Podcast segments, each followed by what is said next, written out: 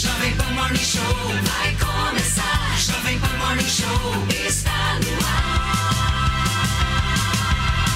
Jovem Pan Morning Show.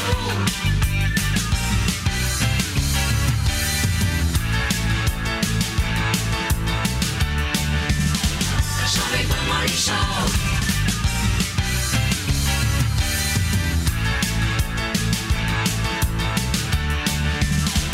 Jovem Pan Morning Show.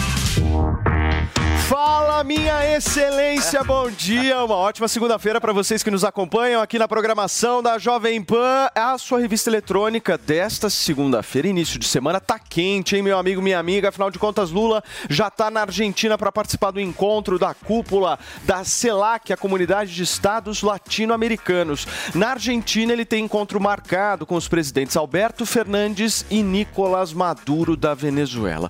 E ainda hoje, a defesa de Ibanez Rocha, o governador afastado do Distrito Federal, deve entregar hoje o celular dele à Justiça. E nós vamos também falar aqui no Morning Show sobre a situação dos indígenas Yanomamis. Morreu uma das integrantes da tribo que teve a foto divulgada, infelizmente, por desnutrição, gente.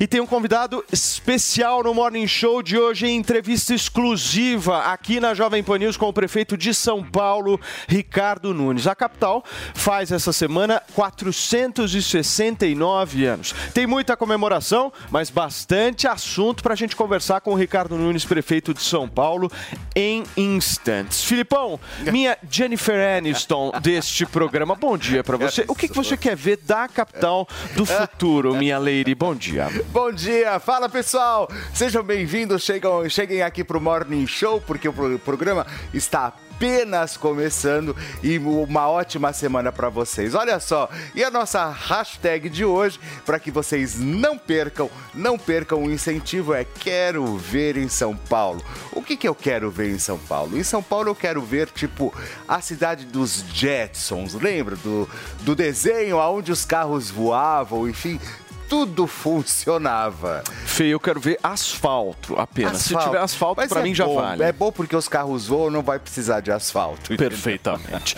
Bom, gente, então mandem aí. Qual que é a hashtag, Fê? Fala novamente Hashtag pra é gente. Quero Ver em São Paulo. Quero ver em São Paulo. Participem aí, mandem as suas perguntas também para o prefeito de São Paulo, Ricardo Nunes.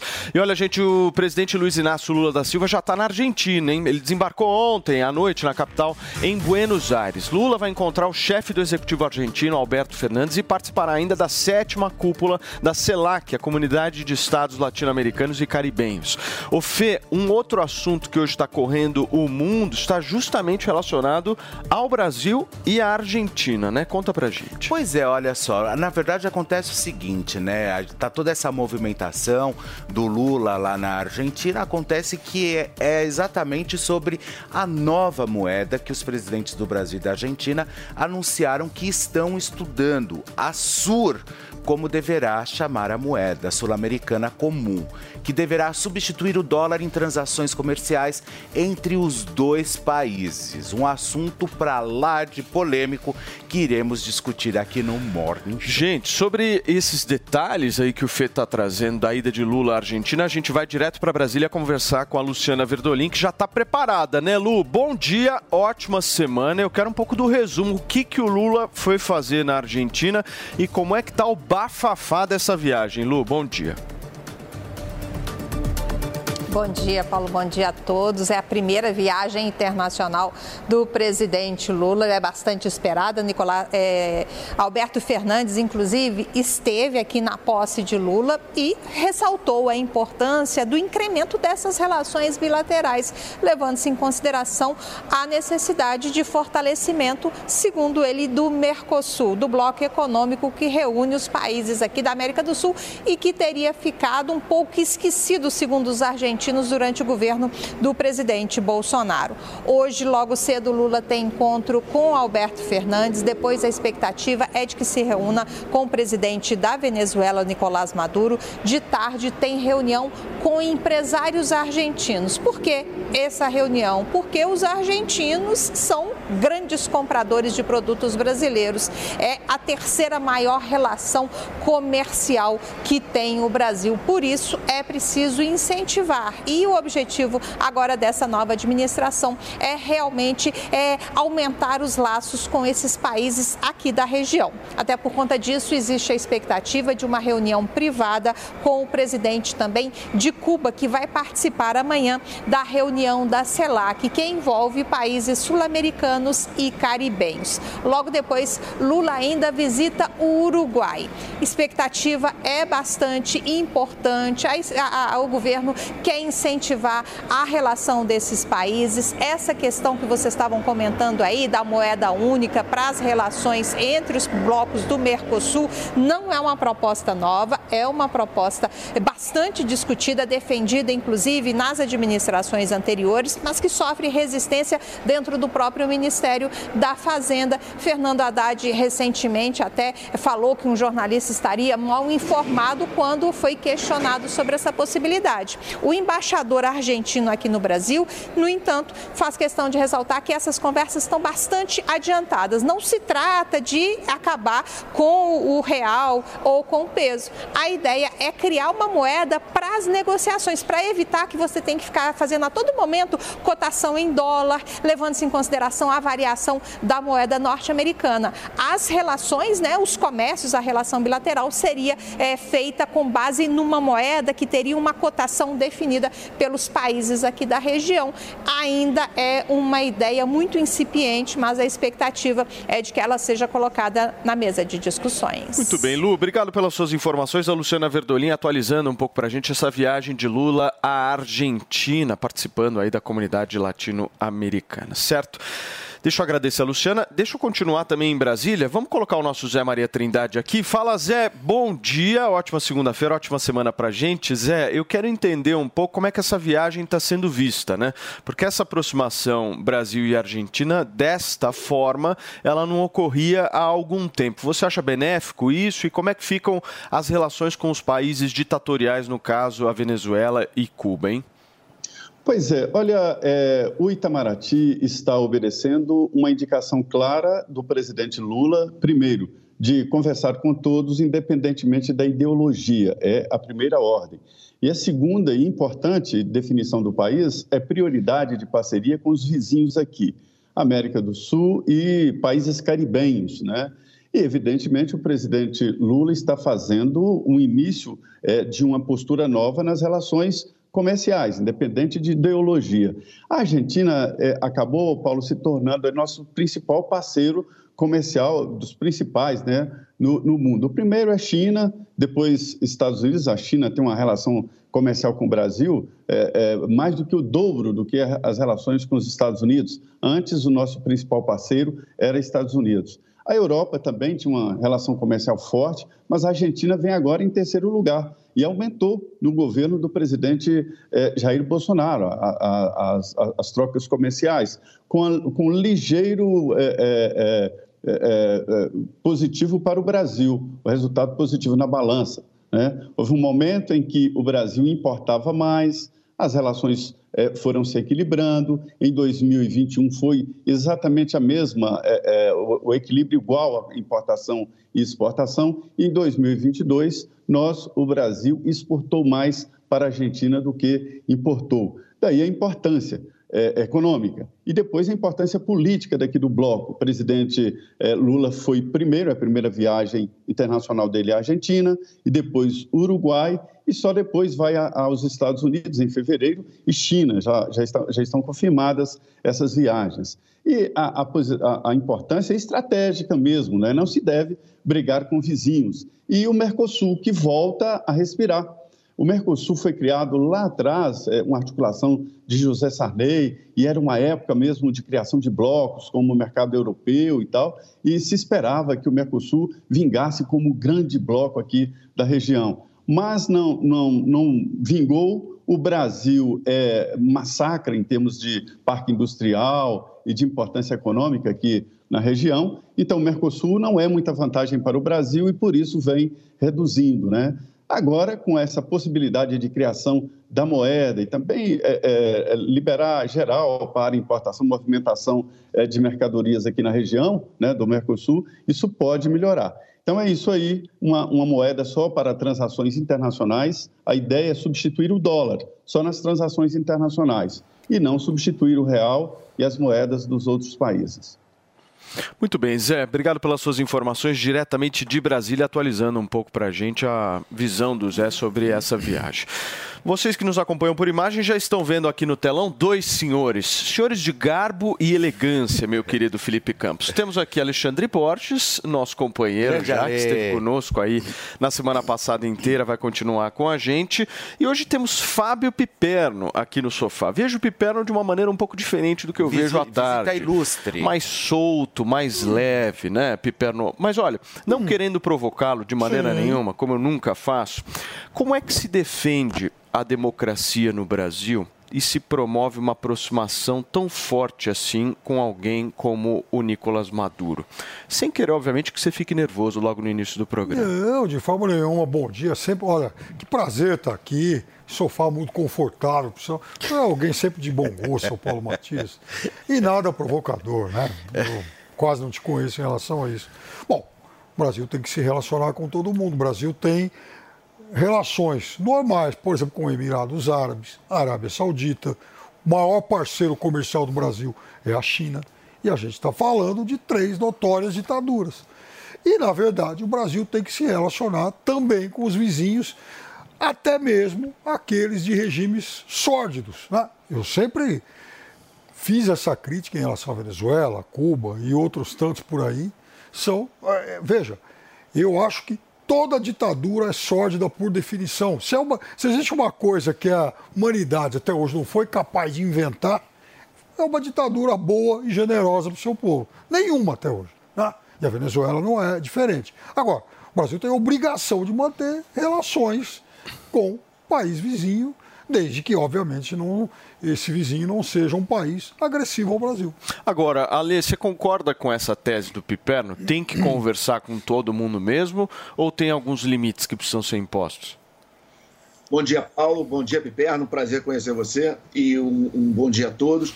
Olha, uh, na verdade, a primeira coisa que se pede é coerência, né? Ou você uh, fala com todos os países, se relaciona com todos os países, ou é, é, se você tem um critério contra ditaduras, também que tenha contra todas.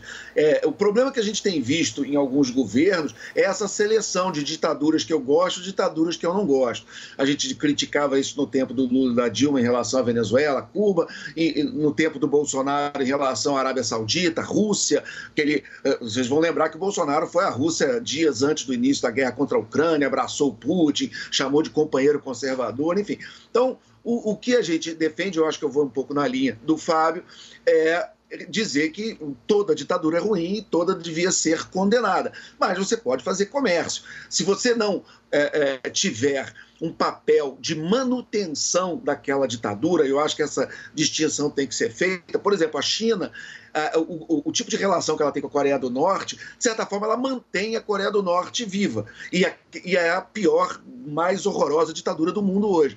Então aí é diferente. Você tem uma economia enorme, a segunda maior economia do mundo, sustentando uma ditadura que por si só, com aquele regime, não conseguiria se manter. Aí você vira sócio, mantenedor, patrocinador da ditadura. Aí é muito mais complicado. Não é o nosso caso com esses países que a gente falou. É, é, se o Brasil fizer ou não comércio com esses países, a ditadura vai continuar. Então nós não seríamos sócios e corresponsáveis pelo regime. Aí, nesse caso, eu acho que vale essa distinção e a gente pode fazer comércio, por mais incômodo politicamente que seja.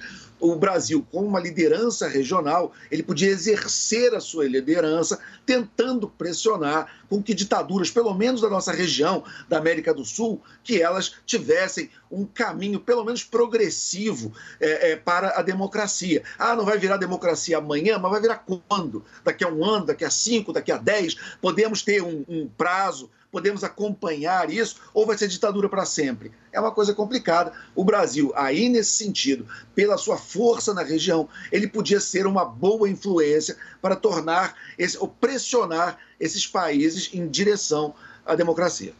Olha só, gente, o Alexandre de Moraes atendeu a PGR e mandou abrir mais três inquéritos sobre atos golpistas do dia 8 de janeiro. Ao todo, há quatro inquéritos sobre diferentes grupos de envolvidos: autoridades, financiadores, executores e autores intelectuais. No pedido, a PGR cita possíveis crimes de terrorismo, golpe de Estado e associação criminosa, dentre outros. O Zé, me traz mais informação sobre essa frente nova aí que está sendo criada.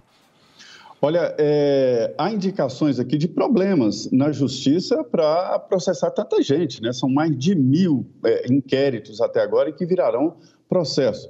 E a, a justiça não tem, é, é, eu não sei nem se algum, a, a, algum país tem uma estabilidade judicial para é, processar tantas pessoas assim ao mesmo tempo. Haverá agora, primeiro, esse pente fino e depois a possibilidade de unificação de pena, né? de, de, de, de separar o que cada um fez nesse processo. Há ali mães de família que não, não, sabiam o que estavam fazendo, há ali pessoas que coordenaram, é visível, né? e há os financiadores. E é exatamente isso. A possibilidade agora dessa nova linha de investigação é saber quem mantinha é, é, os manifestantes nas portas das instalações e principalmente quem pagou o ônibus, quem é, é financiou e saber também quem era o, o, o, lado político, o mentor intelectual é, do processo. Veja bem que esta investigação agora autorizada, ela aprofunda, porque vai muito além da baderna e da destruição dos prédios públicos, né? e já começa a investigar um lado político, que é a história a tentativa de golpe. Só a tentativa já é considerado crime, isso está previsto na lei. Então, é um aprofundamento, sim, no processo. Vai além da destruição dos prédios públicos por aqui. E já entra aí no julgamento que eu considero político. Esse aprofundamento que o Zé cita, você acha que ele chega até onde? Olha, Paulo, é, o desejo dos investigadores é chegar exatamente. É, assim, é, é, claro que muita gente imagina que isso pode, de alguma forma, atingir o ex-presidente Bolsonaro. Agora, veja, eu acho que ele pode ser, digamos, o. É, é politicamente, ele, ele pode ser o principal responsável político por tudo que a gente viu, né? por tudo que a gente testemunhou, principalmente é, na intentona de 8 de janeiro. Mas, por enquanto, eu acho que fica muito. É, é a gente ainda está distante de comprovar que de fato houve uma efetiva participação dele em relação a isso. Então, em relação a essa culpa material, eu, eu acho que a gente, é, os investigadores, ainda tem que caminhar muito. Né? A gente não sabe se isso vai chegar até ele, se ele efetivamente participou disso de alguma forma. Há uma corrente que defende que ele, até por omissão, é, por alguns, enfim, por algumas declarações, teria, de certa forma, influenciado e até incentivado a formação, por exemplo, dos acampamentos. E esses acampamentos foram financiados por alguém. Então aí se estaria estabelecendo uma, enfim, uma ligação, uma relação direta dele com esses acontecimentos. Mas eu sou um pouco cauteloso. Eu acho que as investigações elas não podem ser assodadas. Eu acho que elas têm que, elas têm que ser rigorosas, elas têm que punir, seja esse bandido criminoso fardado ou civil, e eu acho que as digitais dos dois lados elas estão bem evidentes. Em relação aos, aos, financiadores, a gente já viu bastante coisa, mas também tem que tomar muito cuidado com a tipificação desses crimes. Por exemplo, quando eu vejo terrorismo inserido nisso, eu acho, é, do ponto de vista da nossa lei, uma tipificação perigosa, porque a lei do terror, a lei antiterror, ela, o, o texto foi alterado. O texto, pra, de, de, acordo com muitas correntes de juristas, o texto atual ele não contempla isso que aconteceu. Mas essa, essa questão, Piperno, do terrorismo, eu pelo menos enxergo assim. As pessoas elas falam terrorismo não necessariamente pensando na tipificação da lei, né? Então, por exemplo, quando você é roubado, você tem o celular roubado ou furtado. Você não chega e fala, fui furtado hoje. Sim, fui assaltado. Foi assaltado, Sim. foi roubado, né? Nesse caso do terror, eu acho que as pessoas elas utilizam imagens de terror e, e falam, pô, tem que terrorismo. tomar cuidado. Mas a, tipi- a tipificação penal, eu concordo, é outra. É outra, porque existe uma lei específica prevendo isso. Inclusive, tanto o governo, no governo Dilma, houve uma tentativa de se aprovar um texto mais rigoroso por conta dos Jogos Olímpicos e do temor que havia naquela época, explosões de bombas, enfim, atentados e tal. Esse texto acabou não passando na época. Sim. Aí, durante o governo Bolsonaro, parte da bancada bolsonarista apoiava lá o projeto do deputado Vitor Hugo, que também era muito rigoroso, e a esquerda entendia que aquilo era exatamente para enquadrar o MST. Esses dois textos não passaram. O texto hoje é mais branco.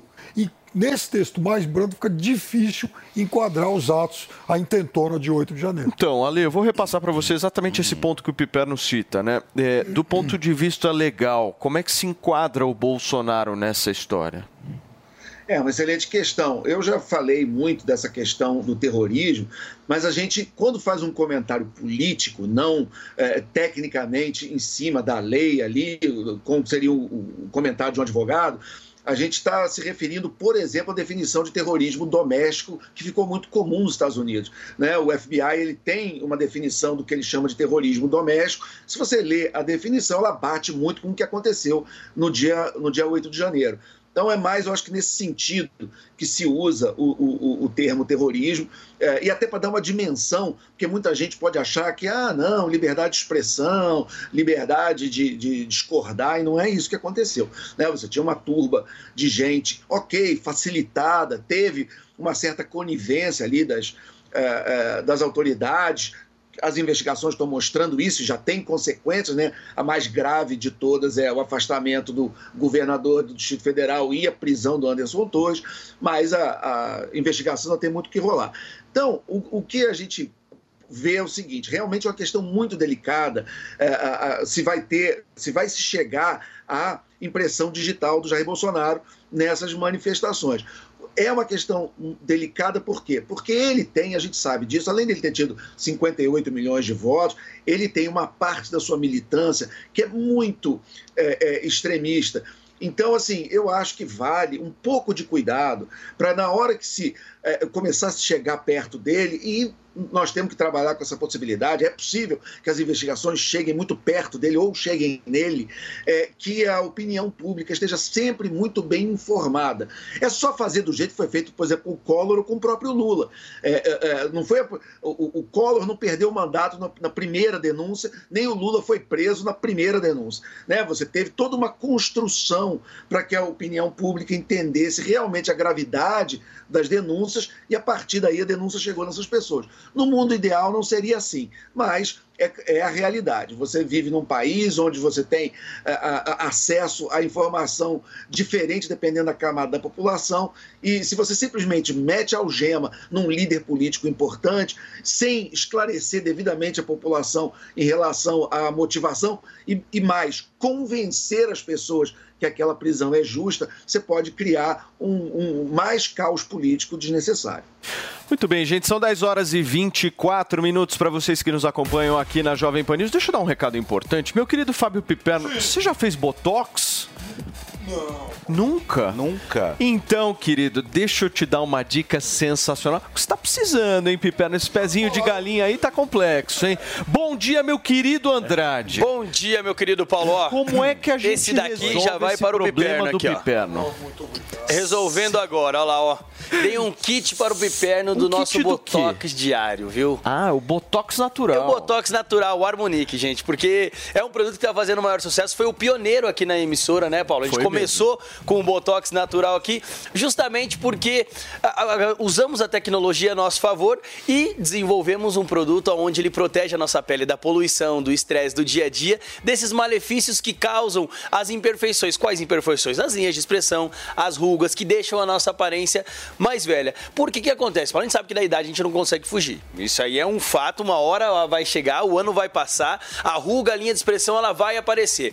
Porém, por conta desses malefícios do dia a dia, às vezes aparece antes da hora. É. O que, que acontece? Às vezes o cara tem 30 anos, 30 e poucos anos, tem muita ruga profunda, tem muito pé de galinha, aparenta ter 10, 15 anos a mais do que realmente tem.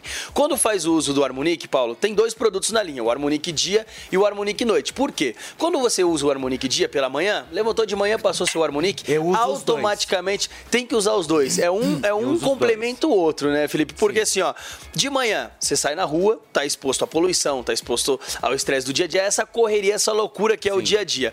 Quando você passa o harmonico do dia, Paulo, ele cria uma barreira na nossa pele, uma Pro blindagem no dia. Então, assim, aparelho celular, está o dia inteiro com o celular na mão, está o dia inteiro na frente do computador. Isso emite uma luz azul, os televisores. Essa luz azul também prejudica a saúde- da nossa pele. Então, o que, que acontece? O Harmonique, ele cria essa barreira, essa blindagem e não deixa esses malefícios penetrarem, causando envelhecimento precoce. Uma- um segundo ponto muito legal, Paulo, que eu acho, é a questão da composição. Quem faz Botox, quem faz esse procedimento, sabe, né, Felipe, que o ácido hialurônico, ele é muito bom para nossa pele.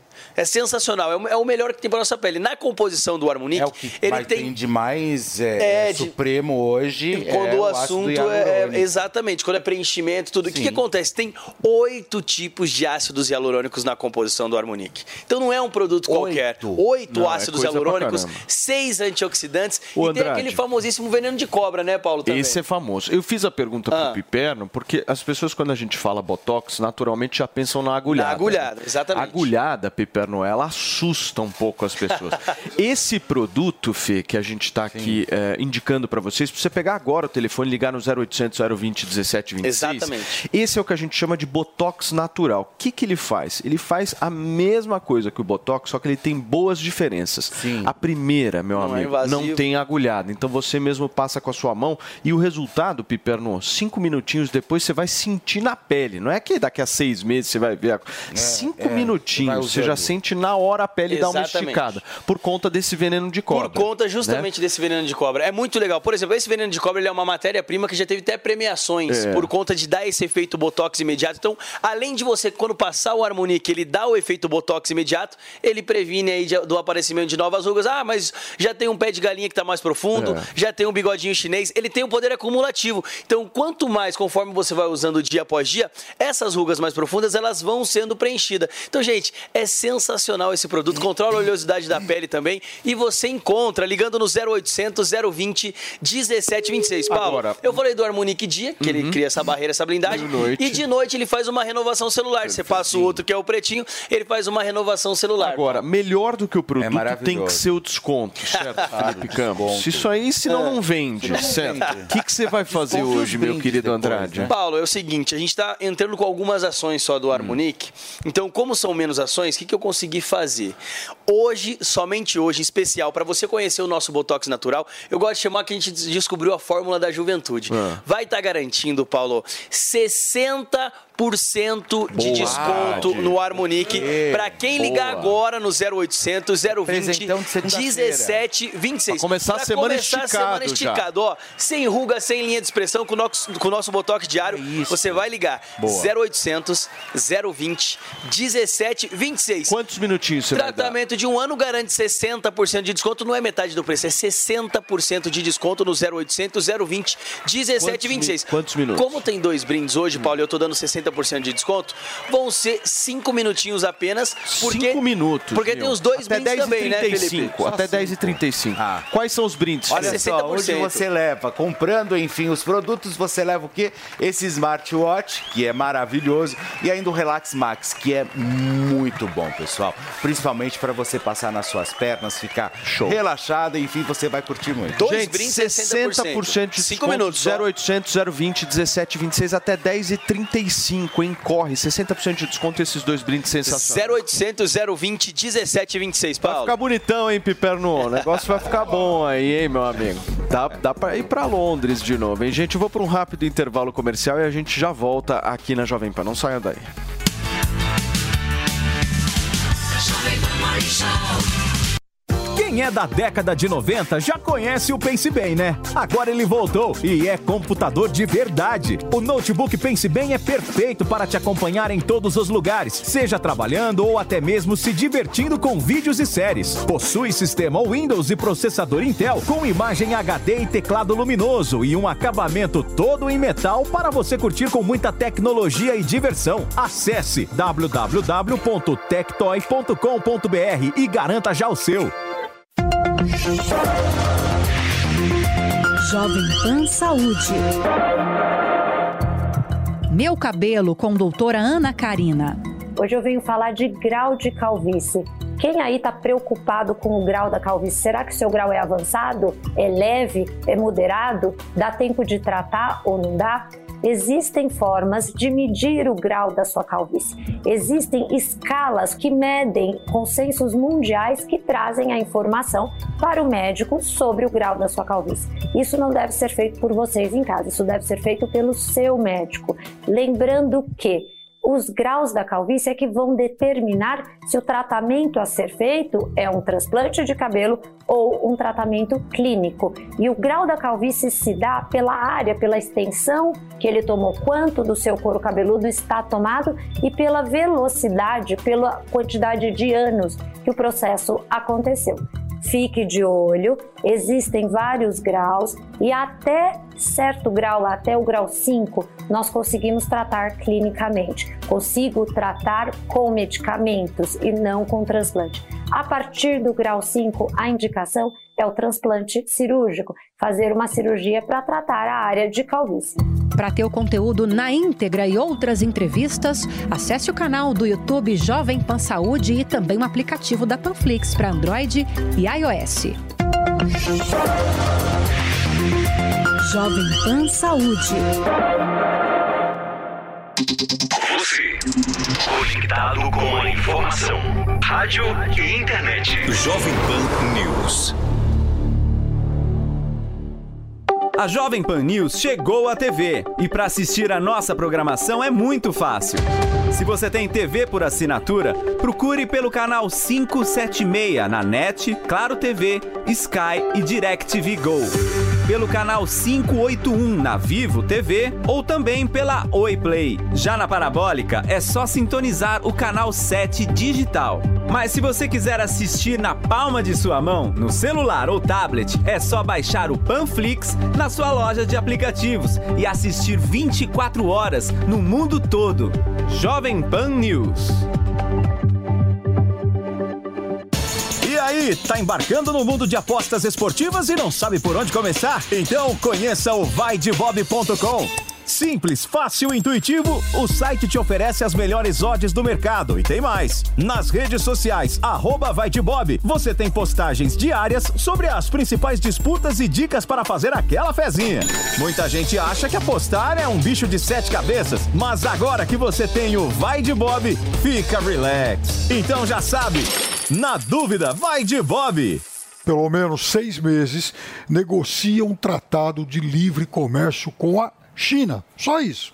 E aí, o chanceler do Brasil, Mauro Vieira, concedeu uma entrevista ao jornal Folha de São Paulo, publicada acho que ontem, inclusive, que acabou repercutindo muito mal lá no Uruguai. O Mauro Vieira disse simplesmente o seguinte: um tratado do Uruguai com a China significa a implosão do Mercosul porque ele atropelaria o regime da tarifa única e tal. E então não, o, o Mercosul não faria mais sentido se isso fosse realmente aprovado. Então, certamente esse vai ser o assunto, o tema mais espinhoso dessa primeira agenda internacional do Lula. Tá, e nós estamos acompanhando imagens ao vivo aqui na Jovem Pan, justamente dessa cerimônia da comunidade de estados latino-americanos e caribenhos, a CELAC. O presidente Lula está participando dessa sétima cúpula dessa comunidade. É, obviamente, uma cerimônia muito formal. Os presidentes Animada, né? estão postos, extremamente animada, conforme o Viperno disse, certo? Agora temos hinos, enfim.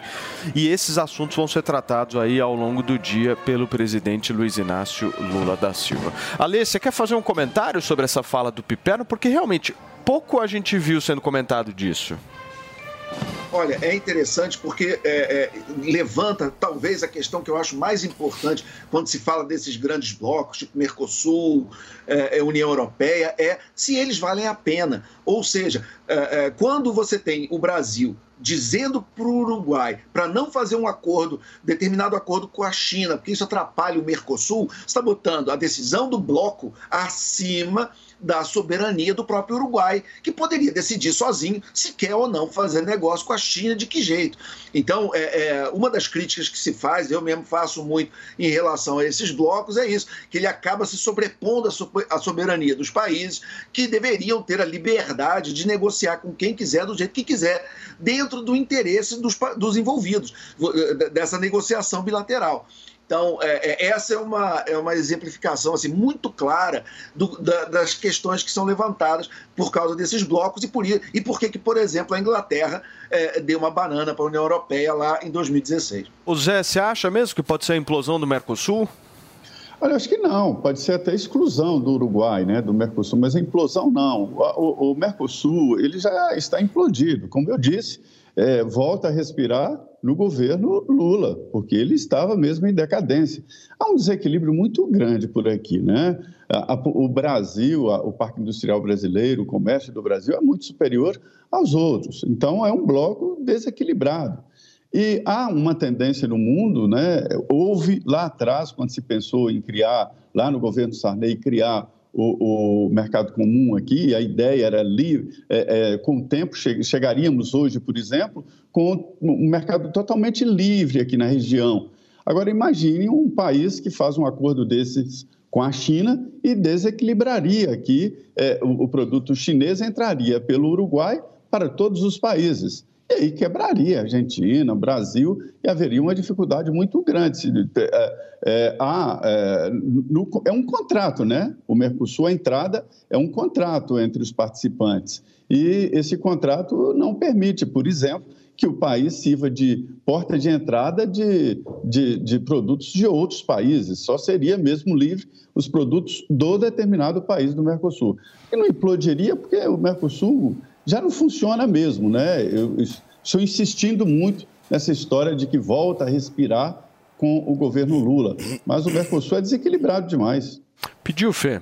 É, só para pontuar os nossos telespectadores e ouvintes, aonde o Lula está é na Plaza, na Plaza General San Martín, Praça San Martín, que é um agradável espaço verde em meio ao bairro do Retiro, com árvores e gramados bem cuidados, belos canteiros e flores bem amplas nas alamedas. Inaugurada em 1862 numa área que antes foi usada por diversos tipos de funções. Ganhou o título de lugar histórico nacional em 1900 1942. Muito bem, gente. A gente vai voltar a qualquer momento quando o presidente Lula falar. Enfim, a gente vai trazer algumas novidades em relação a essa viagem presidencial, a primeira de Lula neste terceiro mandato. A defesa do governador afastado do Distrito Federal Ibanês Rocha deve entregar hoje, gente, o celular dele à justiça. Endereços ligados a Ibanês foram alvos de busca e apreensão na última sexta-feira. A polícia esteve, olha só, na casa de Ibanês, no Palácio do Buriti, do Buriti sede do governo do Distrito Federal, em um escritório de advocacia ligado ao governador, a sede da Secretaria de Segurança do, do Distrito Federal e a casa do ex-secretário Fernando de Souza Oliveira, que estava como secretário interino da Segurança Pública na ausência de Anderson Torres. Certo, Fê? Olha, lembrando também, Paulo, que Ibanês é investigado no inquérito do Supremo Tribunal Federal, instaurado pelo ministro Alexandre de Moraes, que apura de se houve omissão das autoridades na, na, na contenção dos atos que, depe, que depredaram as sedes dos três poderes no dia 8 de janeiro. Em uma, em uma rede social, Ibanês disse o seguinte: olha só. Não há nada que possa me ligar aos golpistas que atacaram os três poderes. Eu sempre me comportei de modo a colaborar com as investigações e mantenho a mesma postura. Cheguei a fazer um depoimento espontâneo à Polícia Federal, mostrando que não há o que temer, disse Ibanez Rocha. Muito bem, Fê. Piperno, quem é que está com a situação mais delicada aí de todas essas figuras públicas que a gente está vendo, né? Vamos pensar do ponto de vista do nosso espectador, da nossa audiência, que não entende por muitas vezes bulhufas de todo esse juridiquês que é colocado, de processo A, processo B. A gente quer saber o seguinte, a dúvida hoje de todos que nos acompanham é o seguinte, quem é que vai preso dessa história, na tua opinião? Não, no ranking dos mais encrencados, Sim. aí eu acho que o líder disparado hoje é o Anderson Torres, porque já está preso. É o top 1. É o top, é o top dos tops, porque já está em cana e mais uma coisa. A tal da minuta, né? Que E o celular encontraram ou não? Porque ele o tinha do- esquecido o É, celular. tinha, tinha esquecido o celular lá nos Estados Unidos. Olha Mas que coisa encontraram, incrível. né? será? Não. Não sei. é. E se encontrar, será que o celular ainda vai ter registro de alguma coisa? Né?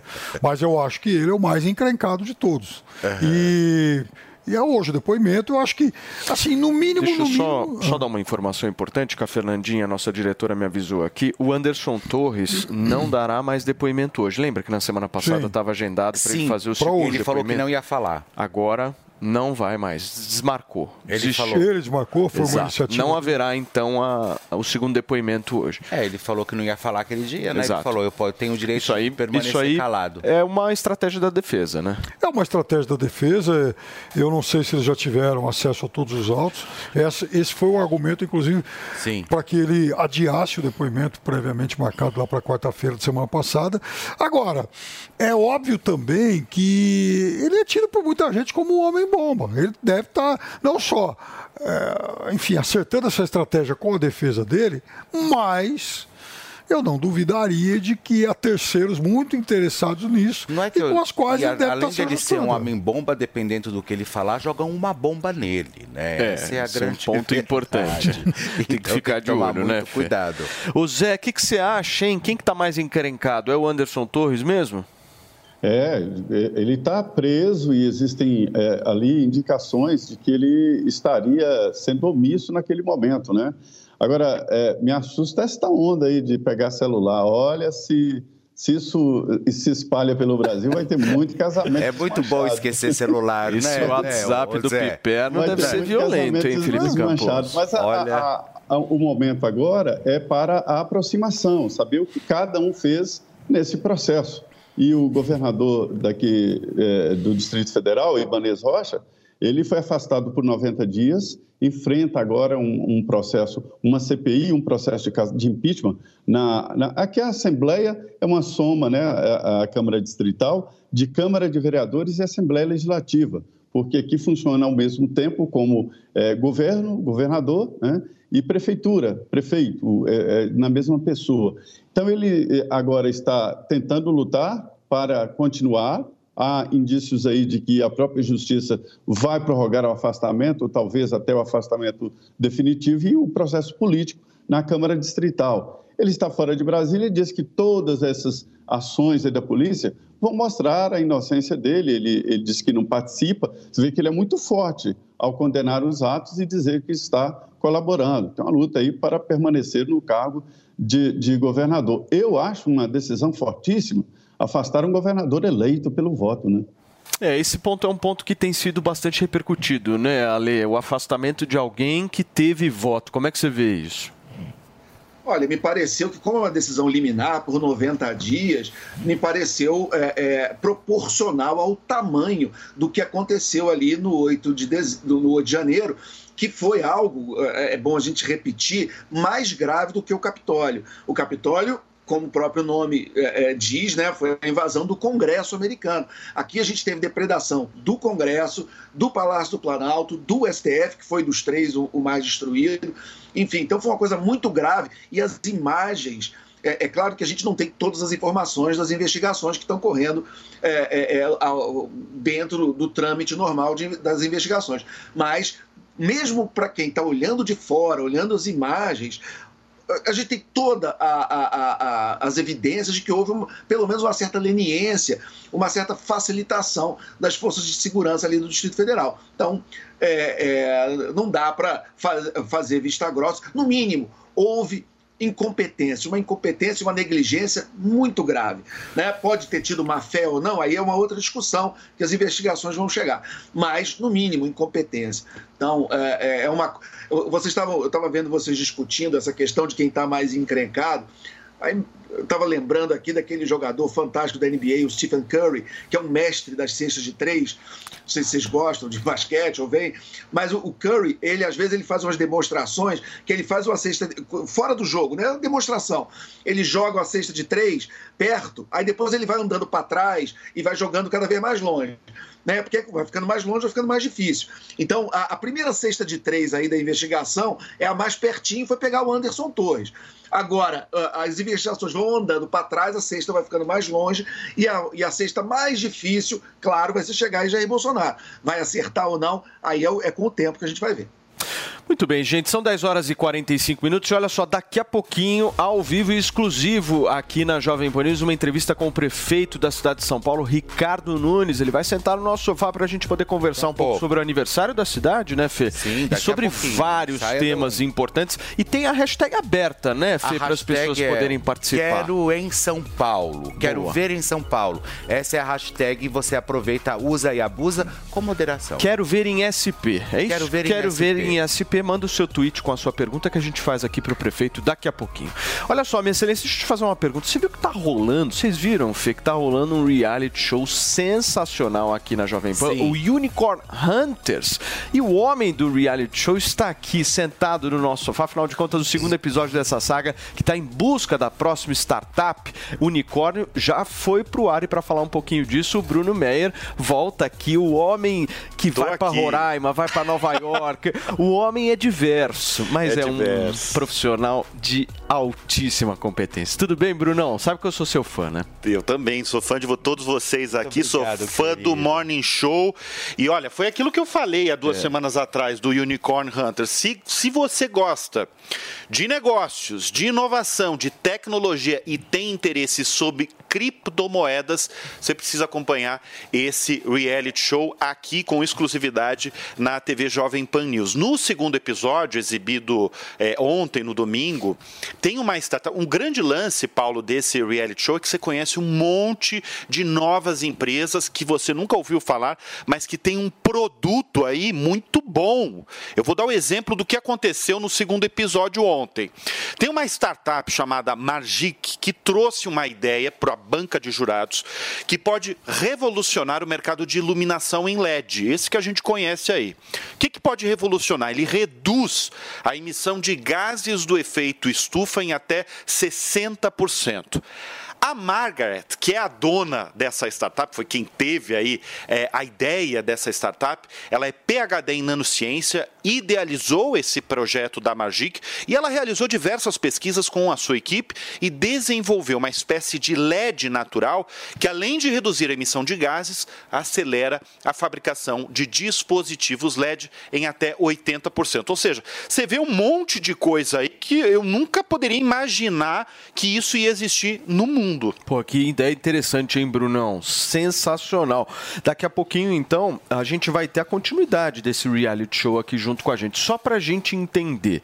Tá passando aos domingos. Tá passando é aos domingos, que aqui horas, na TV Bruno? Jovem Pan News, às 5 e meia da tarde, todo domingo. E é, e é muito legal porque, assim, você traz todas as semanas um é, empreendedor que tem uma startup e ele não pode, não, não tem que ter só uma grande ideia, ele tem que convencer ele tem que ter ali é, argumentos para convencer a bancada de jurados que se chama Círculo do Dinheiro. E esse Uau. Círculo do Dinheiro não tá para brincadeira. Ali no Círculo Dinheiro, do Dinheiro, para se ter ideia, tem desde o cofundador da Apple, a Caramba. empresa é só a empresa mais valiosa do mundo, até o ex-chefe do Tesouro dos Estados Unidos. Então tem uma galera boa ali por trás. Então você tem que convencer mesmo essa galera de que a tua empresa pode valer um, bilhão de Eles dólares. manjam um pouquinho, né? Só um pouquinho. o cara só fundou a Apple. É, Todo é. domingo você já tem um encontro marcado com o Bruno Meyer aqui na programação da Jovem Pan e vocês conseguem inclusive baixar o aplicativo da Panflix, Pode, né, pode. Brunão, para poder acessar. Enfim, tem um QR Code que está aparecendo aqui na tela agora.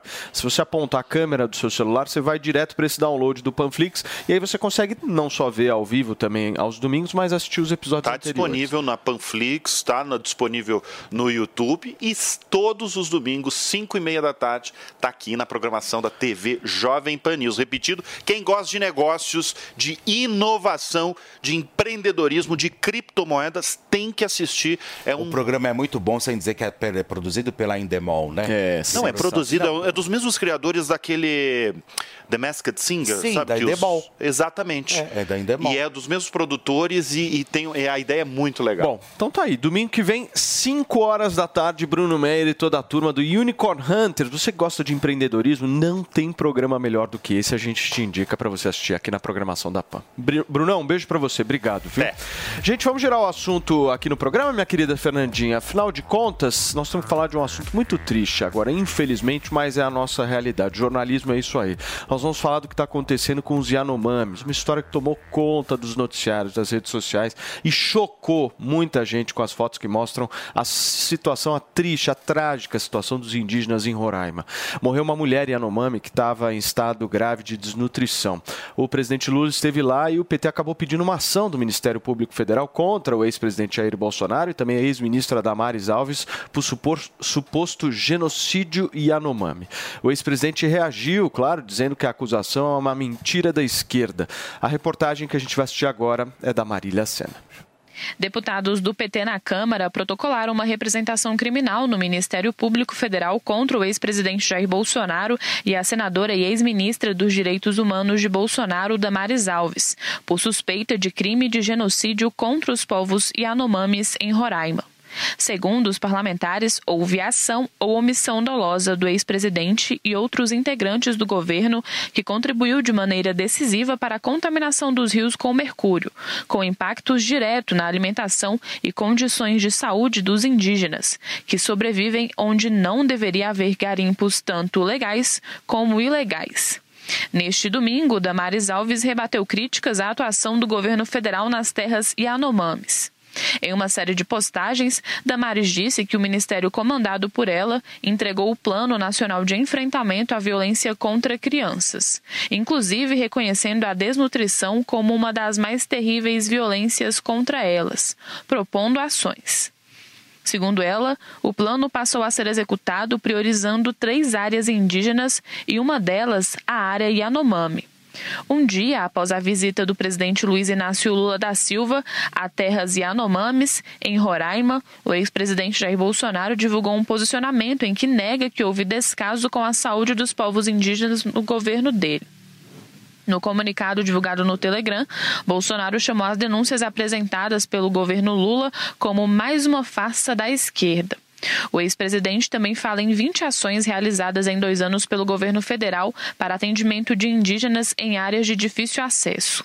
Segundo ele, quase meio milhão de indígenas teriam sido atendidos e equipamentos médicos foram empenhados na operação.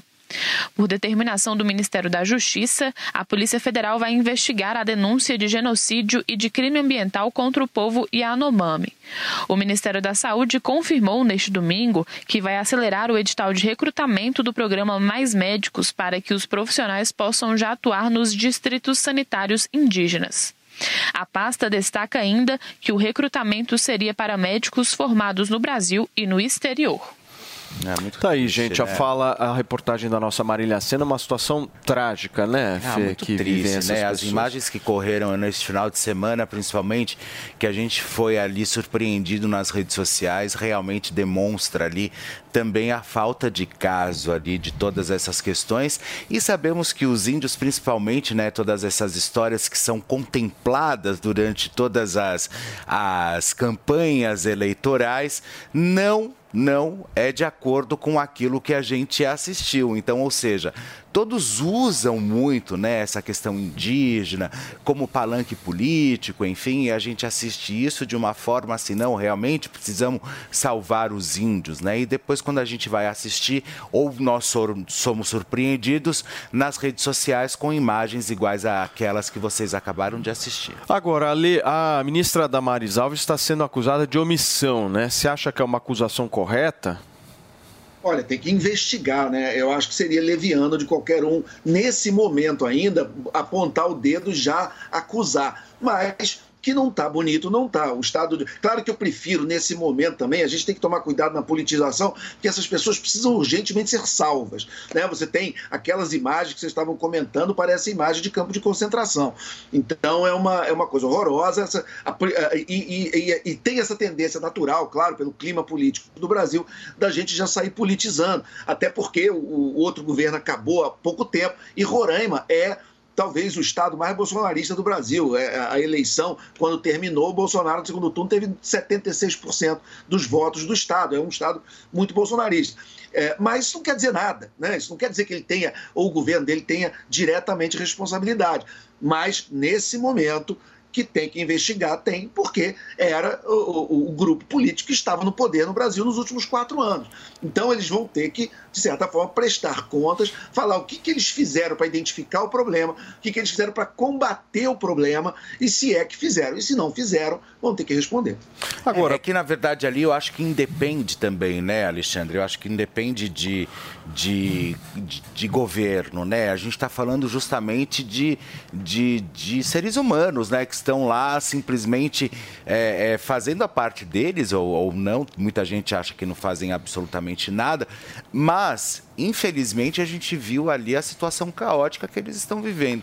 Então acho que independente de partido A, B ou C, governo C ou D, já que eles batem tanto na tecla que é a história do nosso país, que deve ser realmente contemplada e deve ser realmente preservada, eu acho que já está tá muito longe da gente ter que assistir cenas como aquelas que nós assistimos. Né? Agora, Piperno, do ponto de vista prático, como é que a gente lida com essa história sem politização, né? Porque uma coisa que eu acho assim deplorável são as narrativas políticas que normalmente entram nessas histórias, né? E de ambos os lados, né? Gente se aproveitando daqui, acusando dali.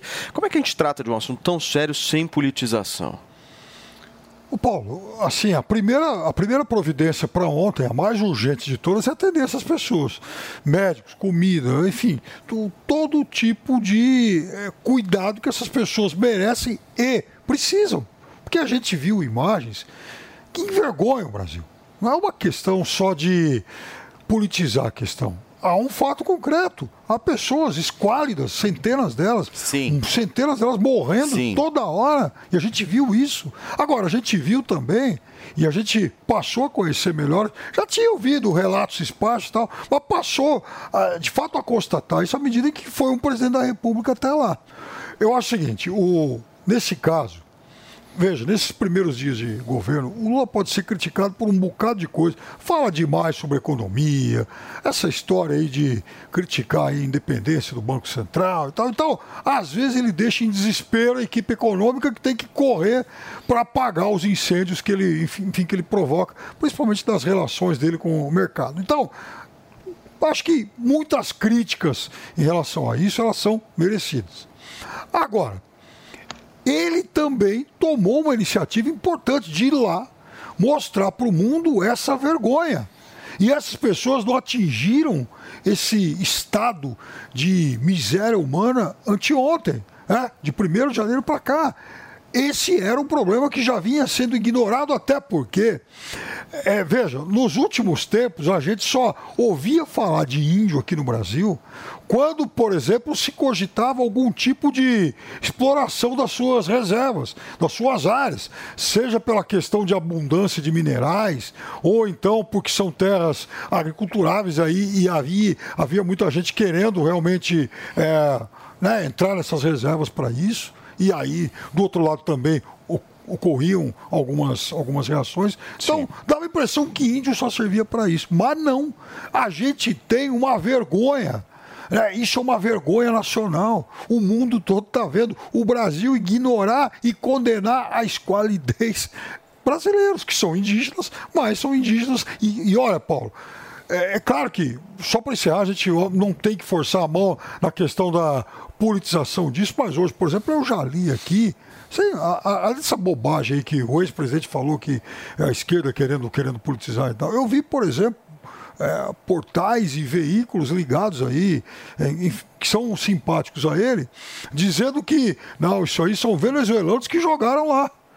Ah, que loucura. Tá aqui, eu, eu mostro depois para quem quiser. Isso, ah, isso, isso é... sabe, isso ah, é a exploração da miséria humana.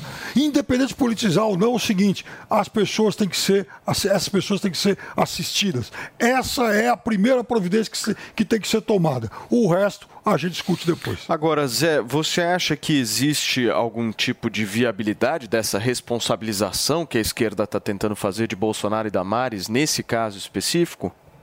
O Paulo Índio ele é tutelado pelo Estado, né? É, isso está na Constituição. Quando fala em reservas indígenas, não são reservas dos índios, mas reservas do Estado, da União em que os índios usam. E outra coisa, eu já visitei algumas reservas e posso dizer o seguinte: não tem um índio igual. A gente fala índio como se fosse. Não, tem índio rico, com terras agricultáveis alugadas para roseiros, com exploração de minério, de desmatamento. Cada, cada aldeia tem uma realidade, né? Mas é, a mentalidade ali de tutela da, da, FUNAI é de ter que é, é, atender esse tipo de, de, procedimento.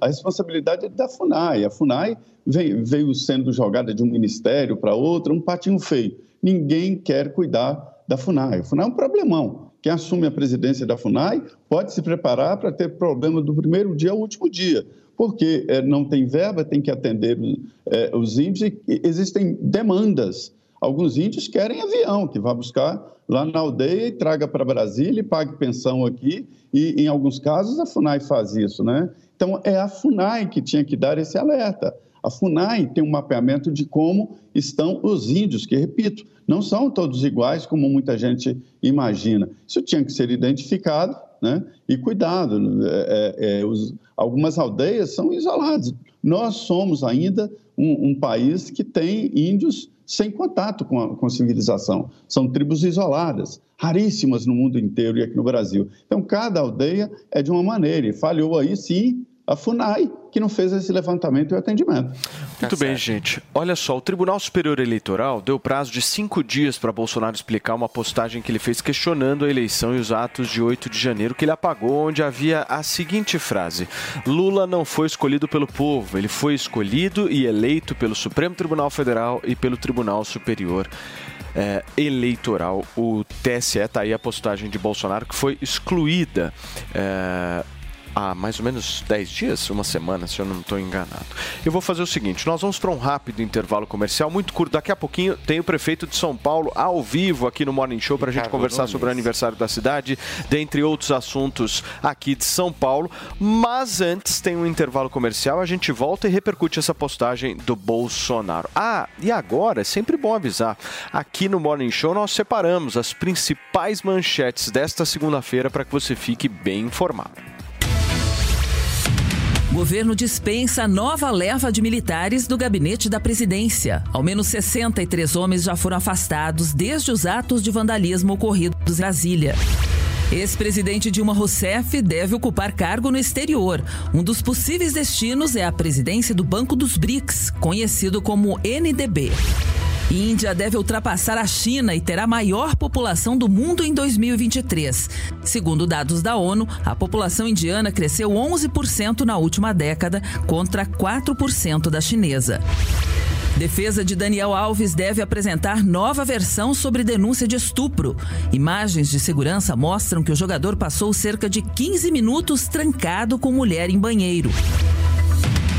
Avatar 2 se torna o sexto filme a passar dos 2 bilhões de dólares nas bilheterias. Com isso, o diretor James Cameron é responsável por três dos seis filmes mais bem-sucedidos da história.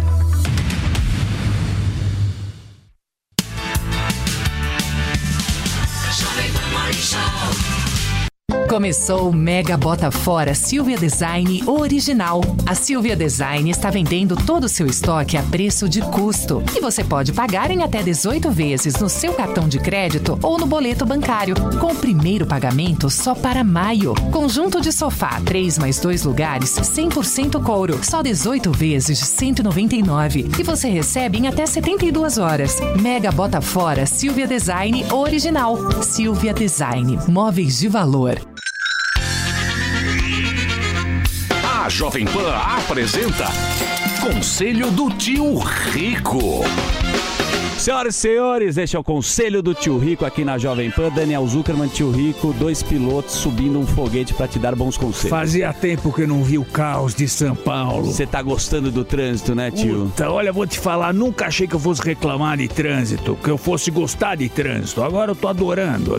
E, é, paciência, é o mundo voltando. Você gosta quando o mundo tá no olho no olho, quando você sente as pessoas, isso que é gostoso de viver. Brasil é ruim, mas é bom, Zuki. É, tio, mas você, eu sei que você tá viajando muito, hein? Vai viajar de novo, né? Pois é, nós vamos pra.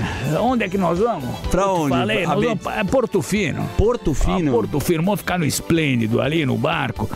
Vou te falar, é um porre Porto Fino. É lindo, mas é chato pra cacete, essa é a verdade. Mas o barco é da Betina mesmo? Cara, o nome é Betina, mas o barco é meu. Quem paga sou eu, porra. Tá louco? Eu, eu gosto que a Betina não para de fazer stories no barco, né? Não sei quem faz mais, ela ou a mulher do Justo? Eu vou te falar, ela tem 12 seguidores no Instagram. E ela bota no privado, no private, onde só tem melhores amigos, tem seis. Tá certo. E dos seis, dois são eu. Ô tio, vamos falar uma coisa. Eu quero saber se é possível ou não ganhar dinheiro com robô na bolsa. Tem agora inteligência artificial, alguns fundos. Você vê que a turma lá no YouTube tem muita gente falando, ah, arrasta pra cima, a gente já discutiu muito. Mas esses robôs, afinal de contas, funcionam? Zuki, 99% dessa turma de Instagram que fala que ganha dinheiro fácil é lixo. Lixo. 99,9. Tá bom. Pra não dizer 100%. Eles ganham dinheiro com o curso. É, porque, porra, se o cara ganha dinheiro de verdade, vai fazer o quê? Post no Instagram pra poder ficar gerando receita. Agora, o ponto é o seguinte: o melhor negócio tem alguns fundos de quantitativos que é realmente robô, é matemática e física por trás, que você tem que pensar a dedo. Esses vão muito bem. O que difere um do outro é a quantidade de processamento que cada algoritmo consegue ah, ler. Tá? Porque um ser humano consegue ler quantas informações por segundo? Poucas. Difícil, é verdade. Um computador são milhares. Agora, realmente o cara que bota um, um supercomputador para poder funcionar lê milhões por segundo. E é aí que tá o diferencial. Agora, o cara que cria o algoritmo que tá por trás, esse cara tem que entender quais são as grandes vertentes para poder calcular e tomar decisão em cima do computador. Se for uma anta fazendo isso, vai bater o carro. E é o que você fala, procurar uma instituição da sua confiança, porque tem muito pilantra aí. Mas tem, muito, mas tem muito. que tomar cuidado onde você vai colocar Vamos o fazer o dinheiro. seguinte: o cara que aparece dirigindo Ferrari de gravatinha cabelo pra trás no Instagram é golpe. Foge. Eu gosto que sempre o conselho é cirúrgico. Esse foi o conselho do tio Rico aqui na Jovem Beijo Pan. grande. Conselho do Tio Rico. Todo dia você confere o melhor do humor, a música que você curte e informação com quem tem opinião de verdade. Mas nem sempre dá pra escutar o programa que você quer no horário que passa, não é? Então acesse jovempan.com.br barra podcasts ou seu aplicativo preferido e leve a Jovem Pan onde for. A Jovem Pan tem um podcast certo pra você. Notícias, esportes, entretenimento, tudo feito pra você ouvir onde e quando quiser. 24 horas. Notícia, informação, serviço. Esta é a Jovem Pan News. Quer aprender a falar bem em público? Perder o pânico de estar na frente de muitas pessoas? Dizer de forma clara o que você pensa? Aprenda as técnicas do curso Oratória e Performance. Falar bem muda a história, inclusive a sua. Um curso de cinco módulos com diferentes técnicas. Roteirização, comunicação, performance, protagonismo e muitas outras. Veja como impressionar ao falar em público. Saiba mais sobre o curso Oratória e Performance. Acesse agora mesmo em newcursos.com.br. niucursos.com.br. Ele ter todas as senhas, ele ter toda a equipe que, que mexe nas redes sociais desde 2014, desde que quando começou o projeto de Bolsonaro ser presidente da República, e essa postagem específica, a informação que a gente tem que foi feita pelo Carlos. E isso gerou outro tsunami, outra briga familiar. É, teve que ser deletada, mas o estrago está feito e é mais aí uma, uma, um capítulo dessa história, Carlos Bolsonaro, redes sociais, que um dia alguém vai escrever um livro. Muito bem. Zé, para a gente fechar esse assunto. É isso mesmo. Eu perguntei para fontes ali ligadas diretamente ao presidente Jair Bolsonaro o que, que foi isso aí. Ele falou: é o Carlos, né? Desse jeito. Então, é, é, isso mesmo, mas a responsabilidade é do presidente Jair Bolsonaro, que confia no, no, filho dele, no vereador Carlos Bolsonaro, que faz esta gestão. Ele já falou várias vezes que o marqueteiro dele, o grande marqueteiro, é o, o, o Carlos Bolsonaro. Acontece o seguinte, nós estamos num momento de guerra, né? Preciso prestar muita atenção né, nessas publicações, porque é um cerco judicial, já são 12 inquéritos contra ele, e a tentativa é de torná-lo inelegível. E cada publicação desta é mais um tijolo na parede. Muito bem, gente. São 11 horas e 9 minutos para vocês que nos acompanham aqui na Jovem Pan News. Piperno, é a tua primeira vez, certo, meu querido Felipe Campos, É a aqui no primeira Morning vez. Show, né? Ele ainda não tinha sentado nesse sofá. E Piperno, Confortável. eu te apresentei, eu e o Fê te apresentamos o Harmonique para resolver essa questão das rugas e linhas de Sim, expressão. agradeço. Agora, vejo que você tem muito cabelo, certo, Andrade? Faz uma análise aí do Piperno. O Piperno tem o cabelo bem preenchido, Ele né? tem, ele tem. Só Ainda que o que, né, que Piperno? Acontece, Piperno? Não é a realidade de muita gente que está nos ouvindo. Muita gente, nós vamos entrevistar o prefeito de São Paulo. Muita gente tem Exato. verdadeiros buracos na cabeça, certo, meu querido Certíssimo. o Andrade? E conta um pouquinho para mim sobre o nosso Hervix, certo? Afinal de contas, é um produto que está sendo vendido há quanto tempo? Já perdi a conta. Ah, já. mais de um, ano, um ano e meio, né? E assim, 2021. todo Um meio, santo é. dia a gente está aqui batendo nessa tecla, 2021 as pessoas ligando, recomprando Exato. o produto, Fê. O produto é um sucesso, é um fenômeno. Sabe por que, que ele é um sucesso? Porque ele funciona. Funciona. Paulo, dá uma olhada. Hum. O Curan. Eu acho que ele é nosso câmera ali, né? Olha o antes e depois que ele me mandou agora. Acabou de mandar. Ele pediu pra eu tirar a segunda Curan, foto ó. do depois. Gente, é sensacional o resultado que o Hervik faz. Ele falou, bem, Cidade, eu uso todos os dias o Hervik. O que, que aconteceu? Quando a gente chegou aqui na emissora, a gente deu um kit pra galera. Você consegue ver que a falha aqui em cima e a falha na entrada dele tava muito grande. Na segunda foto, você consegue ver que o cabelo realmente faz aquilo que a gente conta aqui. Ele dá uma engrossada, dá volume e automaticamente preenche aquela falha, preenche aquela entrada. Então, gente, é um produto que tem tecnologia pra acabar com queda de cabelo, pra estimular o crescimento do fio, pra preencher essa falha. Muita gente, Paulo, que tá ficando careca, calvo, que usa o Hervik se surpreende com o resultado. Igual a gente tá vendo na imagem. Quem tá acompanhando por vídeo tá vendo. Os antes e depois que a gente recebe são dezenas todos os dias e sempre são três a quatro meses de tratamento para ter esses resultados. A gente sempre indica o quê? Levar o tratamento de um ano. Então, você adquire o tratamento de um ano, consegue fazer um tratamento mais, mais longo, né? E consegue ver um resultado mais bacana. Isso tudo, gente, olha aqui, ó. Graças a essa tecnologia. Dezenas de composições na tecnologia, dezenas de princípios ativos na tecnologia. Então, é um produto que realmente funciona. Tem laudo da Anvisa, tem teste de eficácia comprovado. É um produto que foram vendidos mais de 600 mil frascos de Hervik. Então, assim, você está cansado de ver cabelo no travesseiro, cabelo no rala abaixo, cabelo na escova de cabelo? Dá o primeiro passo. Dá essa oportunidade para você. Começa 2023 diferente. Coloca nas suas lita- listas de metas de 2023, Paulo, que o quê? Que esse ano Prioridades. você vai ser um ex-careca, né, Felipe? É isso, prioridades, prioridades. E o mais triste que tem é quando você vai tomar banho, você vê aquela quantidade de cabelo triste ver muito perder ali no seu, no seu Exato. box, né? No travesseiro, Pois é, né, mas Fê? com mais de 600 mil, com mais de meio milhão Exato. de produtos vendidos, hoje tem uma promoção especial, porque na Temos compra sim. do Hervik você vai levar, olha só, o seu smartwatch. Smartwatch e todo mundo pede, hein, Felipe? Pois é, tá fazendo sucesso. E esse shampoo da, da Hervik, que é sensacional. Além de trazer um grande frescor, ele limpa, higieniza completamente o seu couro cabeludo e sem dizer que a fragrância é maravilhosa. Paulo, e o número é o mesmo, tá? O número é o mesmo. Qual é é? 0800 020 1726. Você já conhece o telefone, já liga porque a ligação é gratuita no 0800 020 1726. Então atenção, Paulo, a gente sabe que é para homens, para mulheres, para estimular o crescimento do cabelo, para acabar com queda de cabelo e para preencher as falhas na barba também. Então, ó, aproveita, gente. Não Andrade. empurrando com a barriga para resolver esse problema. Não espera cair todo o seu cabelo, não, porque depois demora mais para você ver o resultado. Liga agora, 0800 020 1726. Você sabe Paulo. que as pessoas elas sempre perguntam assim: Ah. isso aí funciona mesmo? É a a, melhor, dúvida, né? a melhor resposta que a gente tem para dar é o seguinte: não tem mais honestidade Exato. do que essa que a gente faz aqui todos os dias.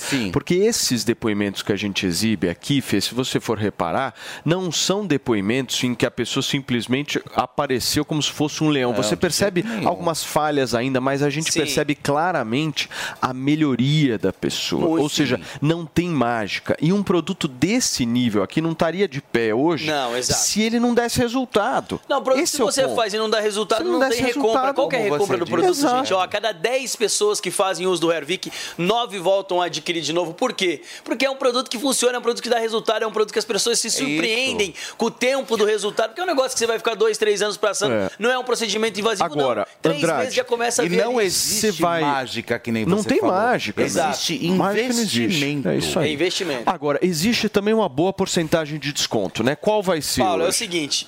Com o Hervik, eu Ah. consegui estender mais tempo pra Ah. gente, consegui um desconto bacana. Qual? Eu consegui estender 15 minutinhos, então até 11h30. Quem ligar no Boa. 0800 020 1726 e levar o tratamento de um ano, Paulo, Hum. vai garantir 50% Metade de do desconto. preço hoje. metade do preço no Hervik. Andrade. 50% Uau. de desconto até 11h30 E leva pra quem levar o ainda. tratamento de um Boa. ano no 0800 020 Gente. 1726 e mais os dois brindes, Paulo. Até 11h30, Até 11h30. 50% de desconto, tem o shampoo e tem o relógio, certo? 0800 020 1726 para ligar e aproveitar essa Aproveita que é promoção. 15 minutos. 0800 020 Obrigado, 1726, Paulo. Gente, olha só, frequentadores da região da Cracolândia bloquearam um trecho da Rua dos Gusmões, em São Paulo, na noite desde ontem. Agentes da Guarda Civil Metropolitana atuaram para dispensar pessoas no local que atearam fogo em lixo e fizeram barreiras. Segundo relatos, ao menos dois comércios da rua Vitória sofrerão tentativas de invasão com usuários de Loucura, né? forçando as portas.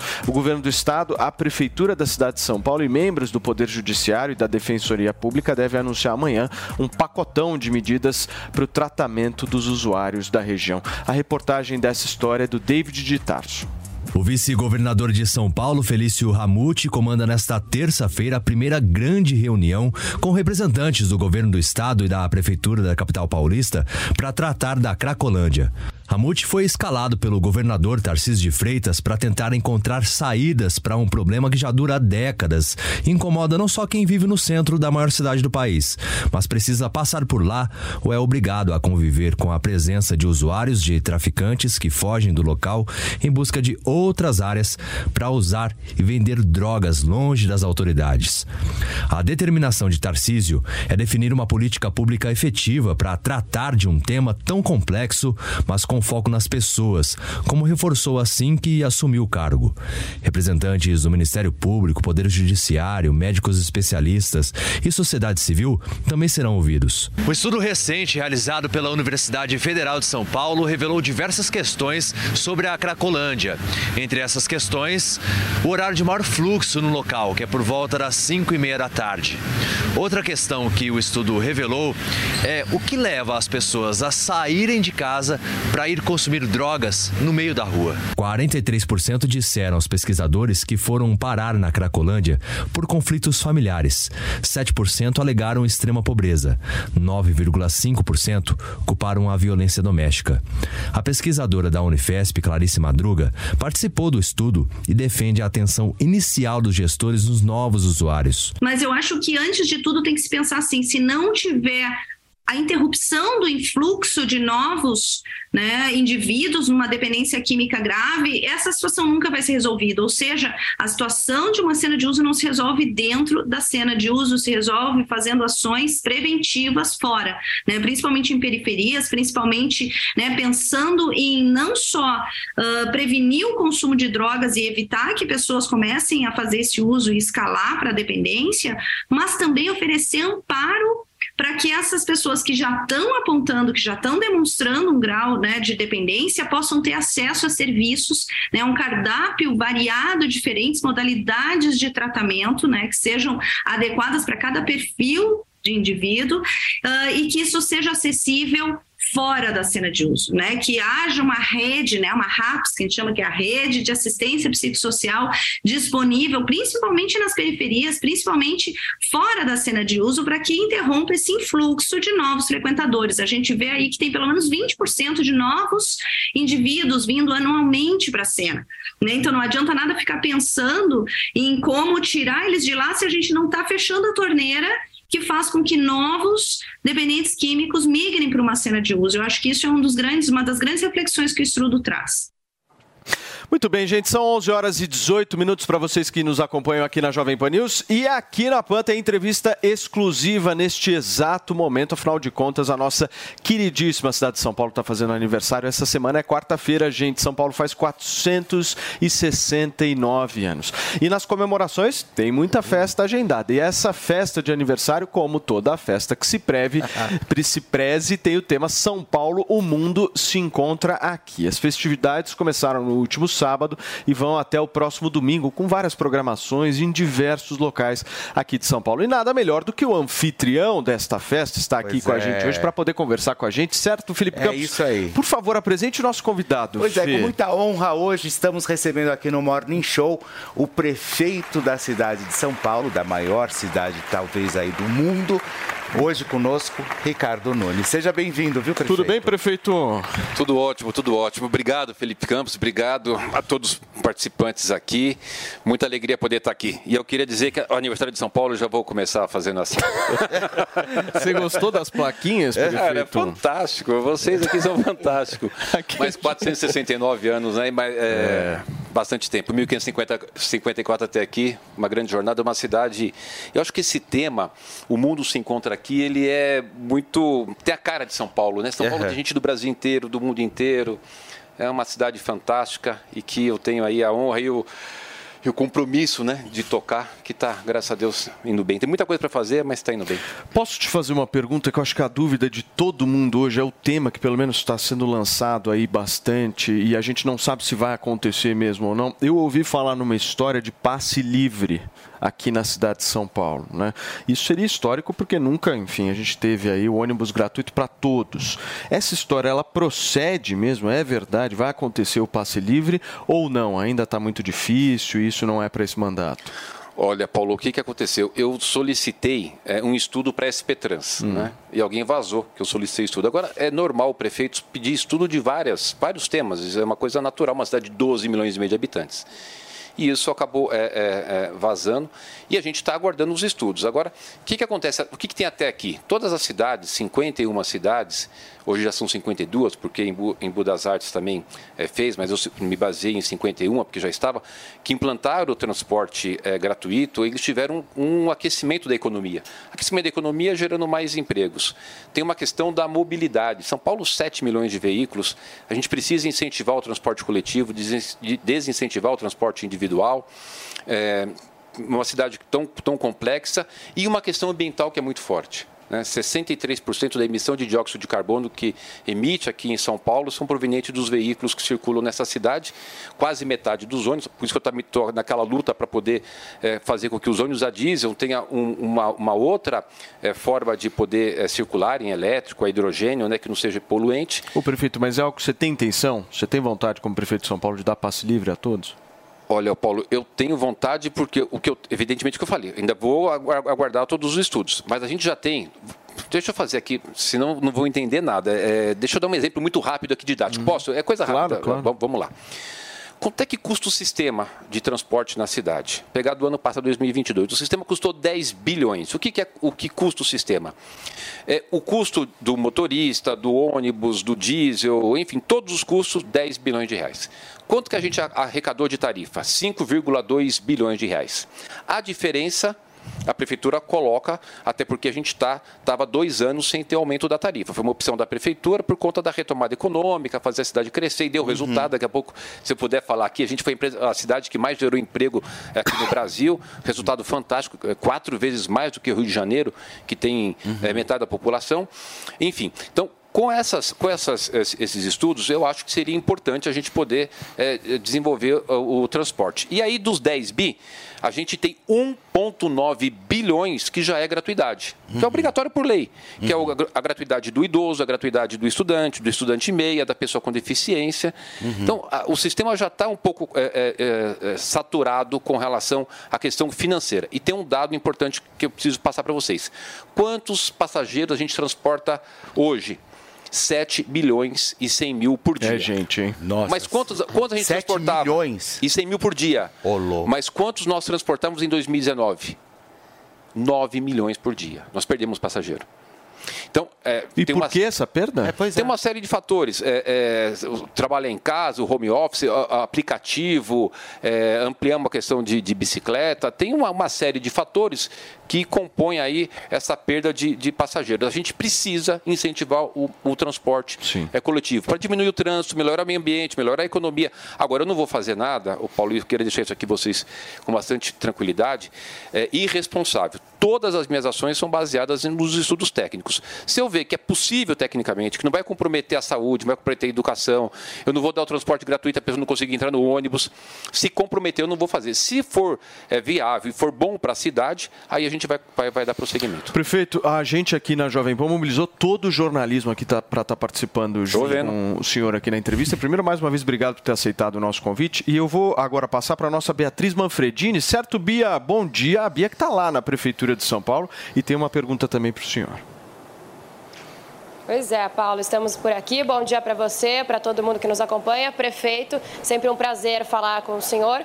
Queria tocar num assunto que acontece daqui a pouquinho. Eu sei que daqui a pouco o senhor tem um almoço com o governador Tarcísio de Freitas para fechar os detalhes daquele pacote de medidas da Cracolândia que será anunciado amanhã pelas 5 horas da tarde. Queria saber o que falta para bater o martelo desse pacote e queria saber se o senhor e Tarcísio estão alinhados naquela questão da internação compulsória de pessoas, de usuários de drogas, né? Esse é um tema polêmico que as pessoas podem aí não receber tão bem. Como que vai ser isso? Obrigada.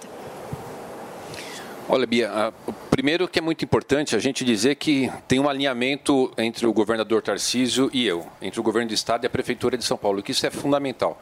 Eu estava até lendo uma matéria ontem eh, de um jornal que reportava eh, de 2016 que o governador da época não conversava com o prefeito da época, uma confusão danada e as coisas desandaram. É, é- é importante eu, eu fazer aqui um pequeno históricozinho para a gente ter uma compreensão desse assunto. Cracolândia, 30 anos de existência. Então, esse é um primeiro ponto que a gente precisa observar. 30 anos, tentaram de tudo. É muita coisa, né? É muita coisa. 2016, quantos usuários tinha na Cracolândia? 4 mil usuários. Por quê? Porque o prefeito da época resolveu dar o Bolsa Crack, em vez das pessoas pegarem o dinheiro é, é, e jogar na loteria, foram comprar crack, obviamente. A pessoa dependente do crack, então aumentou. Entrou um grande desafio. De lá para cá, as coisas foram, feit- foram feitas, ações e diminuindo. Qual é a situação de hoje? Tem aproximadamente mil usuários da Cracolândia. Tem um dado da Unifesp que mostra que 57% estão na Cracolândia há mais de 5 anos, 27% há mais de 10 anos. Por que, que é importante a gente compartilhar esses dados aqui com os telespectadores? Porque é, é- é óbvio que chegou num ponto onde as pessoas que estão lá hoje, a, grande, a sua grande maioria, eles já estão no estado de dependência química é, muito avançado. Quem- muitas pessoas há mais de cinco anos, grande maioria há mais de cinco anos. É óbvio que a gente não pode pegar isso e jogar esse problema para debaixo do tapete. Né? É, colocar ele c- centralizado em algum canto e fingir que esse problema não existe. Até porque esse problema, Paulo, é como se fosse uma arapuca. Quando você tinha aquela grande aglomeração, aquelas barracas, que hoje não tem mais, aquelas barracas, mesas com crack, balanças, qualquer pessoa estava muito suscetível a ir ali para a Cracolândia e começar a us- usar a droga de forma muito fácil. Então a gente. é, é, tem, tem um ditado que fala, né? Ocasião faz o ladrão, essas Sim, coisas. sim. Você tem que ter um ambiente que não seja tão favorável. E aí, o que, que eu defendo? Eu defendo o seguinte: a gente tem a, a internação voluntária, que a gente está conseguindo internar muita gente, a involuntária e a compulsória. Eu acho que você não pode descartar nenhuma das três. Agora, evidentemente, depende do médico fazer a avaliação. né? Não vai ser o prefeito, não vai ser o governador Quem vai fazer a avaliação da necessidade daquela pessoa ter um tipo de tratamento é o médico que tem competência, habilidade, capacidade para isso. O que, que o poder público deve fazer, do meu ponto de vista? É, havendo uma indicação, o poder público tem que dar condições do atendimento. Né? Ali a gente tem, as pessoas até falam até um termo muito feio, muitos Mas, são prefeito, zumbis. Tem que dar tratamento, não pode mais esconder, nós temos que resolver isso de uma vez por todas.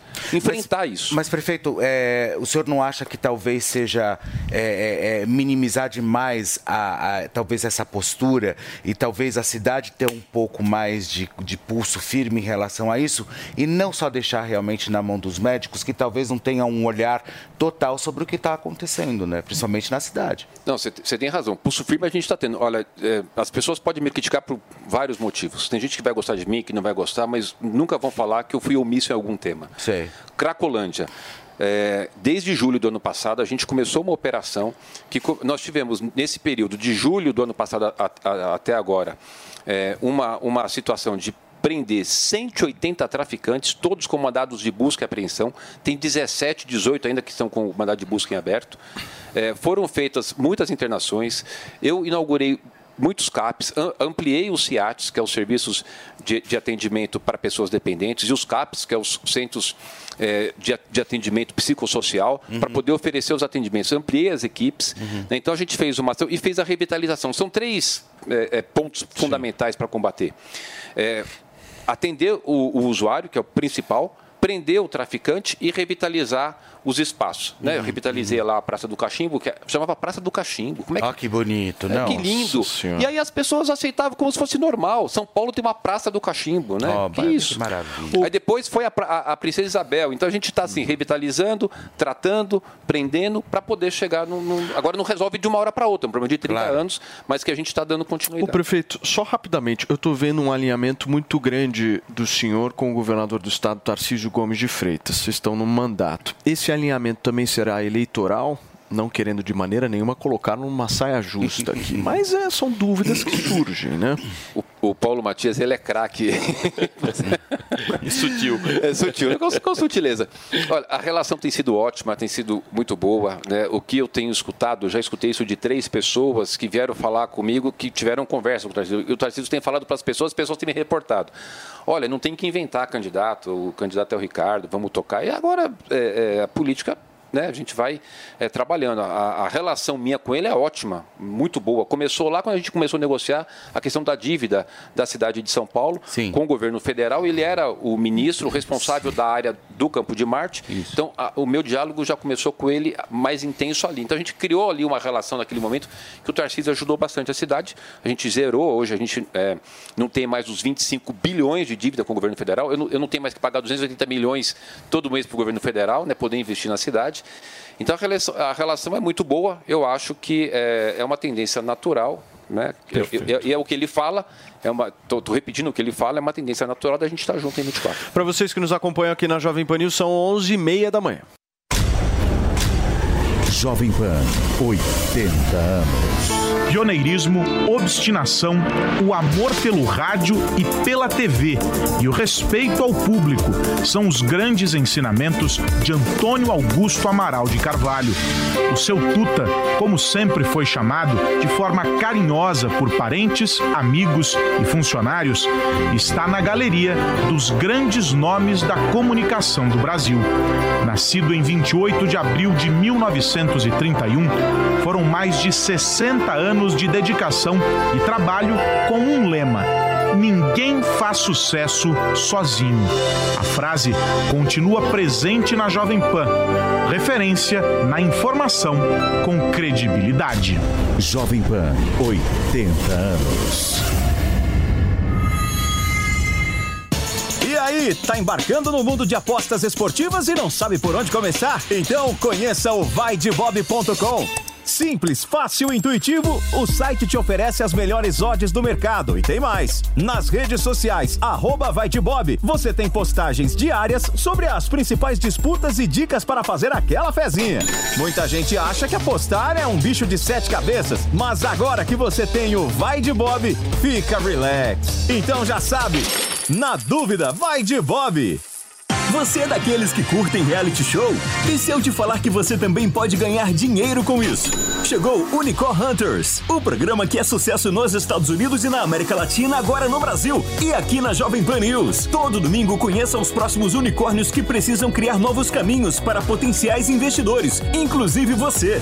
Mas para garantir o investimento, os unicórnios vão ter que vencer os jurados e oferecer a todos, inclusive você, a oportunidade de se tornar um investidor por meio de criptomoedas chamadas Unicoins. E aí, você está dentro? Todo domingo às 5 e meia da tarde aqui na Jovem Pan News e também disponível na Panflix. Já pensou em ocupar o tempo livre do seu filho com algo produtivo? A Nil vai te ajudar nessa. No curso Como Criar Aplicativos Sem Saber Programar, os jovens e adolescentes poderão desvendar o mundo mobile. Além disso, vão aprender sobre raciocínio lógico, matemático, linguagem de programação e muito mais. E o melhor, tudo isso vai ajudar a estimular o aprendizado na escola. Faça o cadastro hoje mesmo em niucursos.com.br e garanta 50% de desconto no lançamento. Não perca essa oportunidade de investir no futuro dos seus filhos. Todo brasileiro tem no currículo grande experiência em não desistir e habilidade de sobra para evoluir sempre.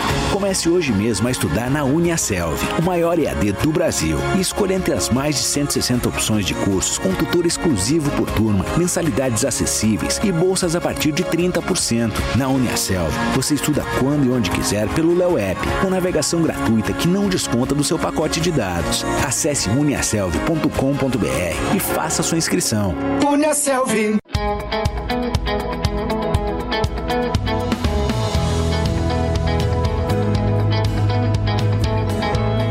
Mala pronta com Pat Leone. Olá, eu sou a Pati Leone e hoje nosso assunto é sobre a culinária. O Catar promete boas experiências gastronômicas. A base alimentar Qatari é uma mistura de sabores com forte influência iraniana, libanesa e indiana. Carne de cordeiro, peixes e frutos do mar não faltam do cardápio. O feijão, arroz dos catares, ou seja, o prato nacional deles é o matbus, feito de arroz basmati, muitas especiarias e normalmente carne de cordeiro. Mas se você for ao Catar e não é daqueles turistas que gosta de experimentar pratos típicos, saiba que há muitos restaurantes internacionais, principalmente em Doha. E se você tiver saudades de comer um bom hambúrguer, não terá problemas para encontrá-lo.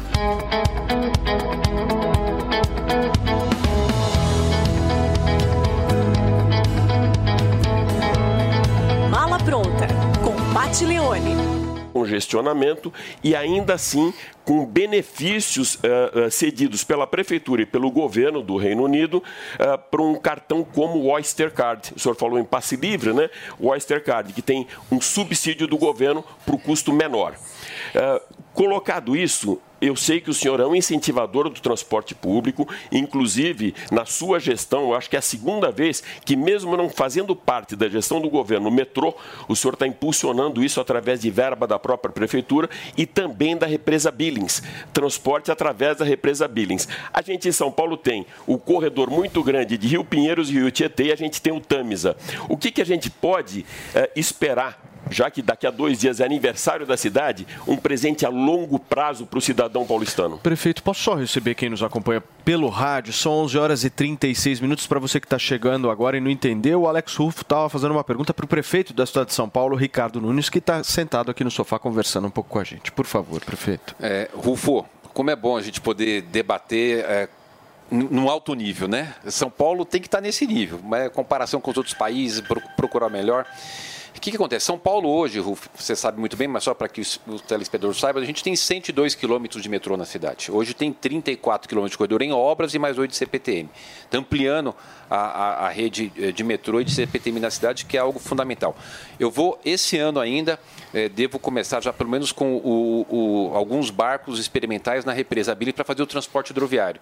A gente tem condições aqui, pela característica da cidade, de ter mais um modal de transporte. Né? Estamos trabalhando muito com ciclovia. Hoje eu estou com com 180 quilômetros de ciclovia em obras, vou fazer 300 quilômetros até 24 para chegar em mil quilômetros total na cidade de São Paulo de ciclovia aqui em São Paulo. É, com relação a essa questão que você está falando é, do, do, do, da emissão, zero é fundamental. Eu devo ter esse ano ainda, no mínimo, 650 ônibus elétricos na frota. A gente tem quase 13 mil ônibus. É, eu fui até um pouco criticado, porque tomamos uma medida enérgica que falou o seguinte: não vou mais admitir que os novos ônibus que vão entrar na frota sejam ônibus a diesel. Lembrando que nós temos quase 13 mil ônibus e por ano, em torno de mil e poucos ônibus são é, é, renovados porque completam os 10 anos de vida. Completou 10 anos, 10 anos a empresa tem que comprar um, um novo ônibus. Eu falei, quando comprar um novo, então não pode ser mais a diesel, porque a gente precisa ver essa questão é, ambiental e de sustentabilidade na nossa cidade. Então, acho que a gente tem é, conseguido avançar, estamos bem é, focado nisso. E eu coloquei à disposição do, do, governador Tarcísio que a prefeitura pode, inclusive, colocar recurso. Coloquei até um bilhão de reais disponível para extensão das linhas do metrô. Tive uma reunião com a Salve, que é o secretário de Transporte Metropolitano, que o governador Tarcísio pediu para ele ir até a prefeitura. Nós estamos alinhando as ações, então uma ação conjunta entre as, a questão de mobilidade aqui na cidade de São Paulo. Perfeito. Prefeito, vamos falar um pouquinho de política agora. Quem vai te fazer a próxima pergunta é o nosso João Vitor Rocha, que está lá na Avenida Paulista, preparado, pronto. Chega mais, João. Bom dia, Paulo. Bom dia a todos os amigos do Morning Show. Um bom dia especial para o senhor também, prefeito Ricardo Nunes. Como o Paulo falou, eu queria falar um pouco sobre político. O senhor estava falando agora de diversos problemas e tentativas de soluções aqui para a cidade de São Paulo, mas falando sobre futuro político, prefeito. O senhor deve disputar a eleição do próximo ano numa polarização muito grande. Em algumas agendas, o senhor mesmo já citou essa polarização. Da esquerda devemos ter como candidato, quem sabe, Guilherme Boulos, e do lado mais bolsonarista, mais da direita, deveríamos ter, como o senhor mesmo já citou, Ricardo Salles e Carla Zambelli. O senhor vive um cenário muito parecido do que aconteceu com o governador Rodrigo Garcia, o ex-governador Rodrigo Garcia, nessa polarização Fernando Haddad e Tarcísio Gomes de Freitas. O que, que o senhor pode fazer de diferente ou que aprendeu com a campanha de Rodrigo Garcia para fazer diferente e conseguir superar essa polarização na disputa do próximo ano? Olha, João, primeiro eu, eu, eu queria passar assim, uma, uma, não é nem uma percepção, uma certeza, porque eu acabei estudando um pouco aí as últimas eleições da cidade. Eleições municipais é uma eleição muito diferente da, da, da eleição nacional. Eleição municipal, a pessoa está ali preocupada se a filha, o filho vai ter uma vaga de creche, se ele vai no sistema de saúde ele vai ser atendido, se ele está andando na cidade e a rua está recapeada, se tem praça, se tem parque. É, então, é, é, diferente porque as pessoas vivem na cidade. E você passa a ter a possibilidade de discutir um pouco a cidade. E nesse uhum. aspecto eu estou muito tranquilo. Você acha que não vai haver polarização no ano que vem? Eu acho que pode ter alguma é, pequena influência, Paulo, mas não vai ser o que, o que teve no ano passado, que é o, o é, é essa essa polarização, porque as pessoas precisam discutir a cidade. Né? Uhum. Como é que alguém vai estar preocupado é, de um pensamento que não depende do prefeito, né? Ah, vou estar preocupado com o aborto. Não depende do prefeito, depende, depende do Congresso, depende da discussão nacional. Eu vou estar preocupado com. Bom, enfim, para ser muito objetivo, as pessoas, elas. É, e ainda bem que é assim, né? Discutem a questão da sua cidade. Hoje nós estamos com 1.300 obras acontecendo agora. São 11 horas e 37 minutos, 38 minutos, 11h40, está ali. É, o relógio está atrasado, tá com, é, com relação a, a, a, a, muitas obras sendo feitas na periferia de São Paulo. Né? Eu fiz 409 obras de microdrenagem ano passado. Hoje, o nível de chuva que está tendo, a gente ainda tem problema, ainda vamos, vamos continuar. Mas a gente avançou muito, a cidade hoje está com uma capacidade de drenagem muito maior. Eu estou fazendo 14 piscinões, né? É, contenção de encostas na periferia. Acabei de vir agora, se você olhar no meu Instagram, antes de inaugurar o Centro de Especialização Odontológica, uma obra de décadas no Capão Redondo que alagava tudo. Estou fazendo ali todo o piscinão, 240 milhões de investimento. É, como eu falei aqui, não tem hoje nenhuma criança sem vaga de creche. Sim. Então, é, é, é, importante que as pessoas discutam a sua cidade. Agora, tem coisas que as pessoas precisam compreender. Eu fiquei, por exemplo, em 2021, não é desculpa não, mas é a realidade. Né, cuidando de vacinar, de, de internação, de Covid, metade de 2022 a gente começou bem em 2022, daqui a pouco vem uma nova cepa, tive que cancelar carnaval.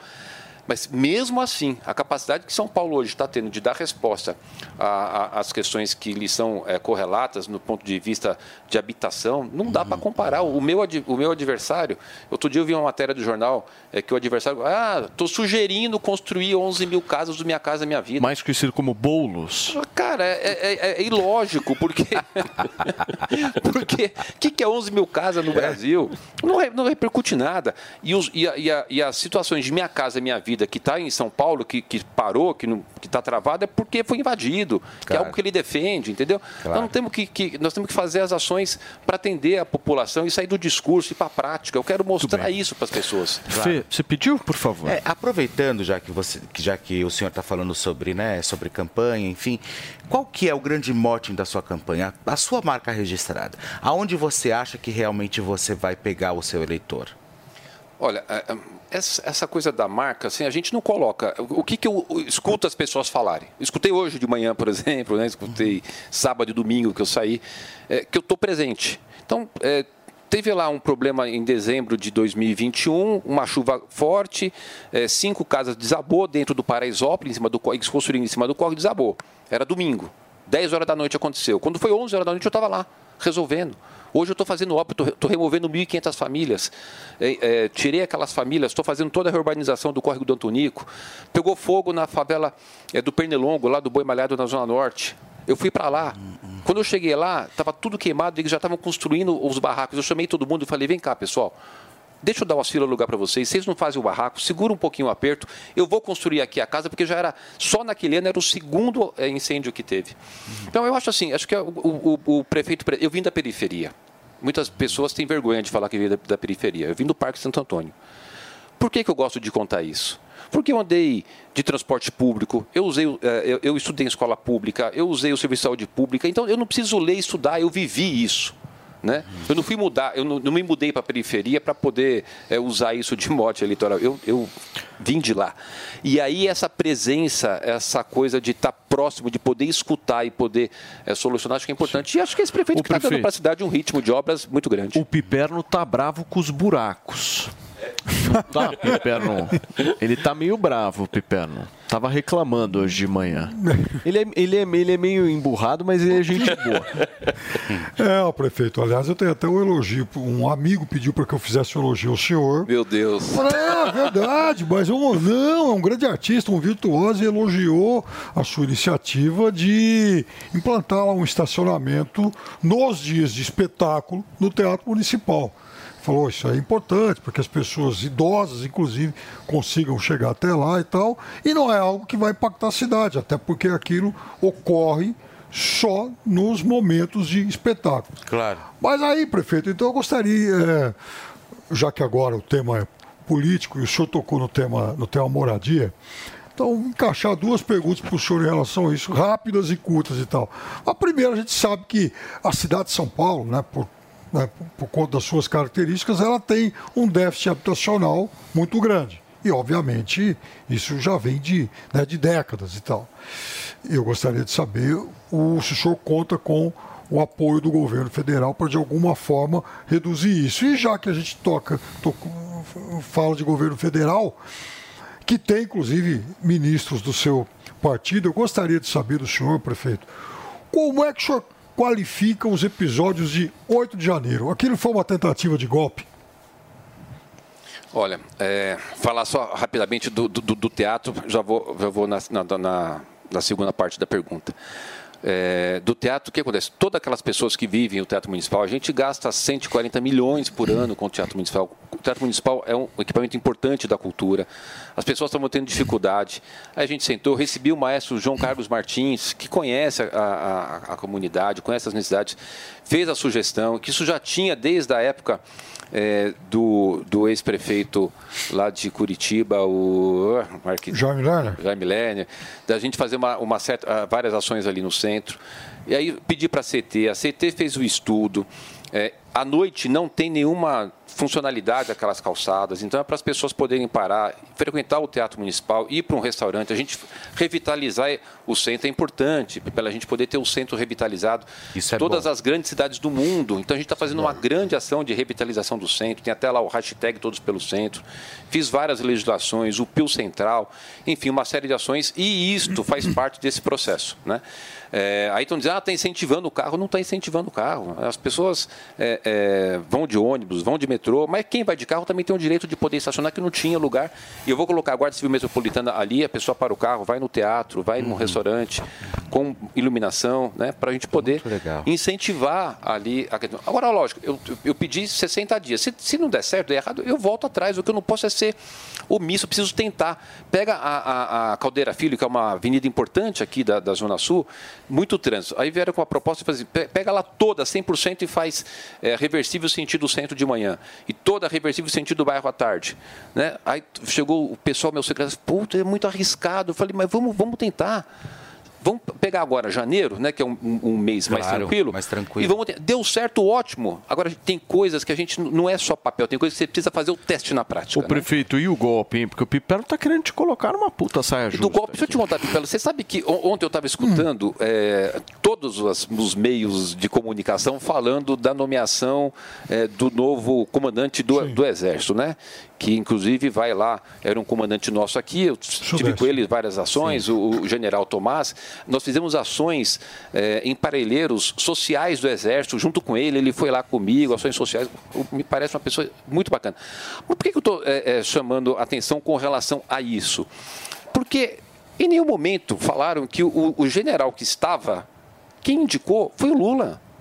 O presidente Bolsonaro fez a nomeação do general em dezembro, 28 ou 30 de dezembro, não lembro, porque o, o Lula e o Múcio falaram: eu quero que você nomeie esse general para essa função. Então, a impressão que está dando hoje é de que quem estava lá era alguém do Bolsonaro, que estava. Foi o presidente Lula que escolheu. Então, só para a gente poder é, é, acalmar os ânimos, as pessoas poderem meio que fazer uma reflexão um pouco mais racional do processo, né? Então, quem estava, né, pra- tirou, Não, mas as, mas as invasões, aquilo caracteriza uma tentativa de golpe?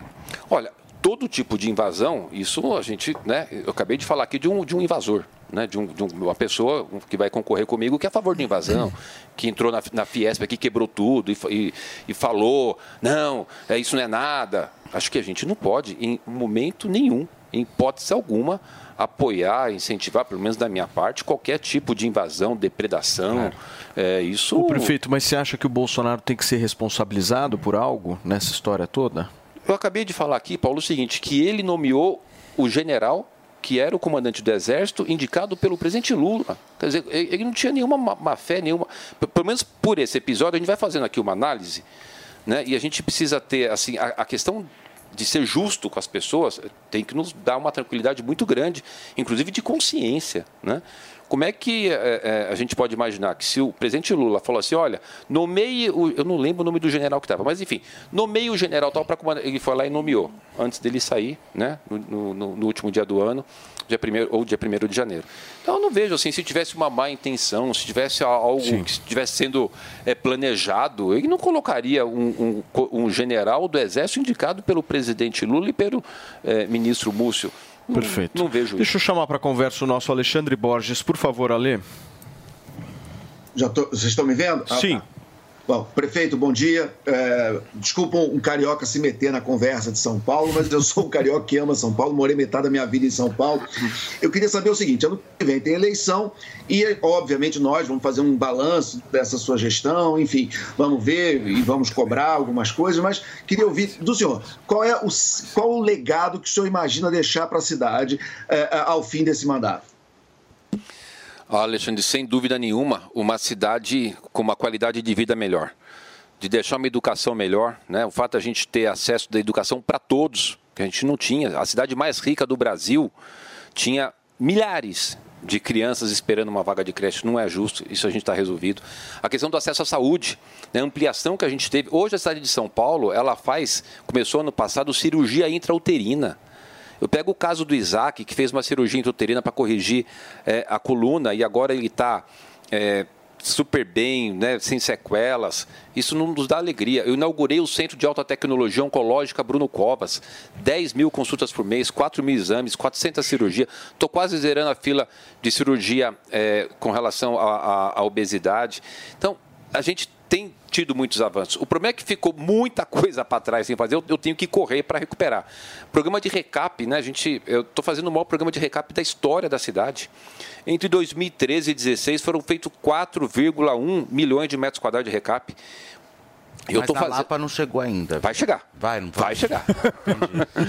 vai chegar. A, é. a, Lapa, inclusive, a gente pode chamar de vala, viu? Porque é, porque tá muito ruim andar na tá Lapa. Ruim, não, mas vai fazer, você pode ter certeza. A Marginal Pinheiros acho que está precisando também. Prefeito. Não, a gente já está fazendo ela inteira. Já é. tem vários trechos que estão fazendo, será toda refeita.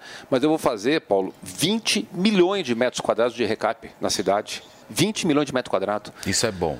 Calçada, eu estou homologando essa semana ou semana que vem a licitação, 350 milhões para fazer calçada, para atender o plano emergencial de calçadas, que nós vamos fazer 1 milhão e 100 mil metros quadrados de calçada, né, que é, é uma lei desde a época do Serra, que só o Bruno e eu agora estamos dando continuidade para fazer o plano emergencial de calçadas, e que vai atender 80% das calçadas de 90% das calçadas mais utilizadas pelos pedestres. Que legal. Né? São coisas assim é, é, muito importantes. Agora, a gente teve que deixar a saúde financeira da cidade em dia, e hoje está, como eu acabei de falar, para poder tocar todas toda essa, essas ações. Né? O prefeito, você acha que o teu grande adversário no ano que vem vai ser o Boulos? Dizem que sim. É, vocês né, da imprensa, as pessoas falam, falam que sim. Eu não, não eu, eu, vai ser ótimo. Você já imaginou, gente, eu, eu poder ter a, a, possibilidade de comparar que pega o edifício Prestes Maia, né, que foi feito a invasão há décadas e agora eu dei início de obra. A gente vai reformar aquilo, eu vou entregar 276 apartamentos, na, a chave na mão das pessoas. Que eu assinei no Pode Entrar Entidades para a construção de 14 mil unidades. Eles fizeram reunião, fizeram não sei o quê, fizeram, fizeram, fizeram, e eu fui lá e assinei e já está começando as obras pelas entidades. Além de eu fazer as obras pela prefeitura, eu lancei agora o edital para comprar 45 mil unidades do privado. Ainda tem as entidades, eu não deixei ninguém de lado, eu estou governando para todo mundo. Quem ganha eleição governa para todos, quem perde faz oposição. Eu governo para todos. 14 mil unidades assinadas com as entidades, não pode entrar entidades, para que eles possam, com os seus associados, poderem fazer a construção financiado pela Prefeitura de São Paulo né? E aí depois eles vão pagar isso como? Com até 15% do seu ganho. Se a pessoa ganha mil reais, ela vai pagar 150. Se ela ganha dois mil, vai pagar 300. Isso em 30 anos. E isso é política pública verdadeira. A Sim. gente precisa sair do discurso. Então, comparar com ele vai ser o discurso do, do, cara agressivo que vê aqui na Paulista, que vai sair no braço, todo mundo querendo a paz igual, todo mundo querendo ter paz, todo mundo querendo gerar emprego e renda, e essa pessoa só colocando gasolina na fogueira. E eu trabalhando, Trabalhando, Perfeito. trabalhando. Deixa eu só dar um recado aqui para vocês que nos acompanham. Se por um acaso vocês querem transformar os seus palpites em dinheiro, então presta atenção nesse recado aqui. Vai de bob.com que você pode apostar, inclusive, né, Felipe Campos, no pois Big é. Brother Brasil desta é edição. Isso. Segundou com muita diversão, gente. Se você curte testar os seus palpites nos esportes e nos mais variados eventos, então se jogue na sua intuição com vaidebob.com. E tem uma novidade, hein? agora você pode dar os seus lances nele mesmo, o queridinho dos brasileiros, o Big Brother Brasil. A nova edição conta com 22 participantes, divididos entre camarote e pipoca, e tem várias dinâmicas inéditas para agitar ainda mais os brothers e as sisters que estão lá na casa. Na última semana a gente teve a primeira prova do líder, que coroou Bruna Grifal e a Larissa, certo, pois meu querido é. Felipe Campos? Mas as novidades não estão parando, não. O final de semana foi cheio de emoção com a primeira prova do anjo da temporada e, claro, a temida formação do paredão. Quem que você acha que vai chegar até a grande final? Tá na hora de se afiar o seu palpite, porque o Big Boss, aliás, o Big Bob, perdão, Brasil, tá de volta e você já pode apostar em quem acredita que vai ser o grande vencedor dessa edição. Corre lá no vaidebob.com e dá os seus lances, porque na dúvida, você já sabe, vai de Bob, certo? Turma, deixa eu agradecer a todos que nos acompanharam pelo FM, pelo rádio. Um beijo para vocês. Amanhã o Morning Show tá de volta às 10 da manhã. Tchau. Para vocês que estão com a gente aqui, a gente continua entrevistando o prefeito da cidade de São Paulo, Ricardo Nunes. O prefeito, e me conta um pouquinho das festas, né, Fê? Afinal Ah, a de gente contas, quer comemoração. quarta-feira é né? feriado em São Vai Paulo. ter bolo? O que, que a gente vai ter aí Vai de ter bom? bolo? Porque a gente gosta de festa gratuita. Boca livre, vai ter É. camarote? Ah, vai ter. Olha, mas tem uma coisa muito importante que São Paulo, ele- a gente está fazendo a, a cidade é, feliz, né? Esse negócio de baixo astral, de coisa, nós ser uma São Paulo feliz. A gente cresceu 14% em turismo na cidade de São Paulo. Os eventos, a gente vai. Posso falar os eventos? É propaganda? Claro, não, Não, o que que vai a gente ter vai no ter dia- dia- agora a gente vai ter dia 25 de março é, a Fórmula E, vamos Esse- ter Lollapalooza, vamos ter o Detal, Esse que é o detal Rock in Rio que aí, vai meu, ter. sensacional. Que é o Roberto Medina, né? Que em vez de. É o Rock in Rio de São Paulo. É, podia ser Rock in Sampa, ia ficar. já Ficou Detal. Então, nós vamos fazer o maior evento do Brasil, serão 500 mil pessoas. né? A gente tem a Fórmula 1. Quer dizer, uma, uma, uma, uma ação super importante que gera emprego, gera renda.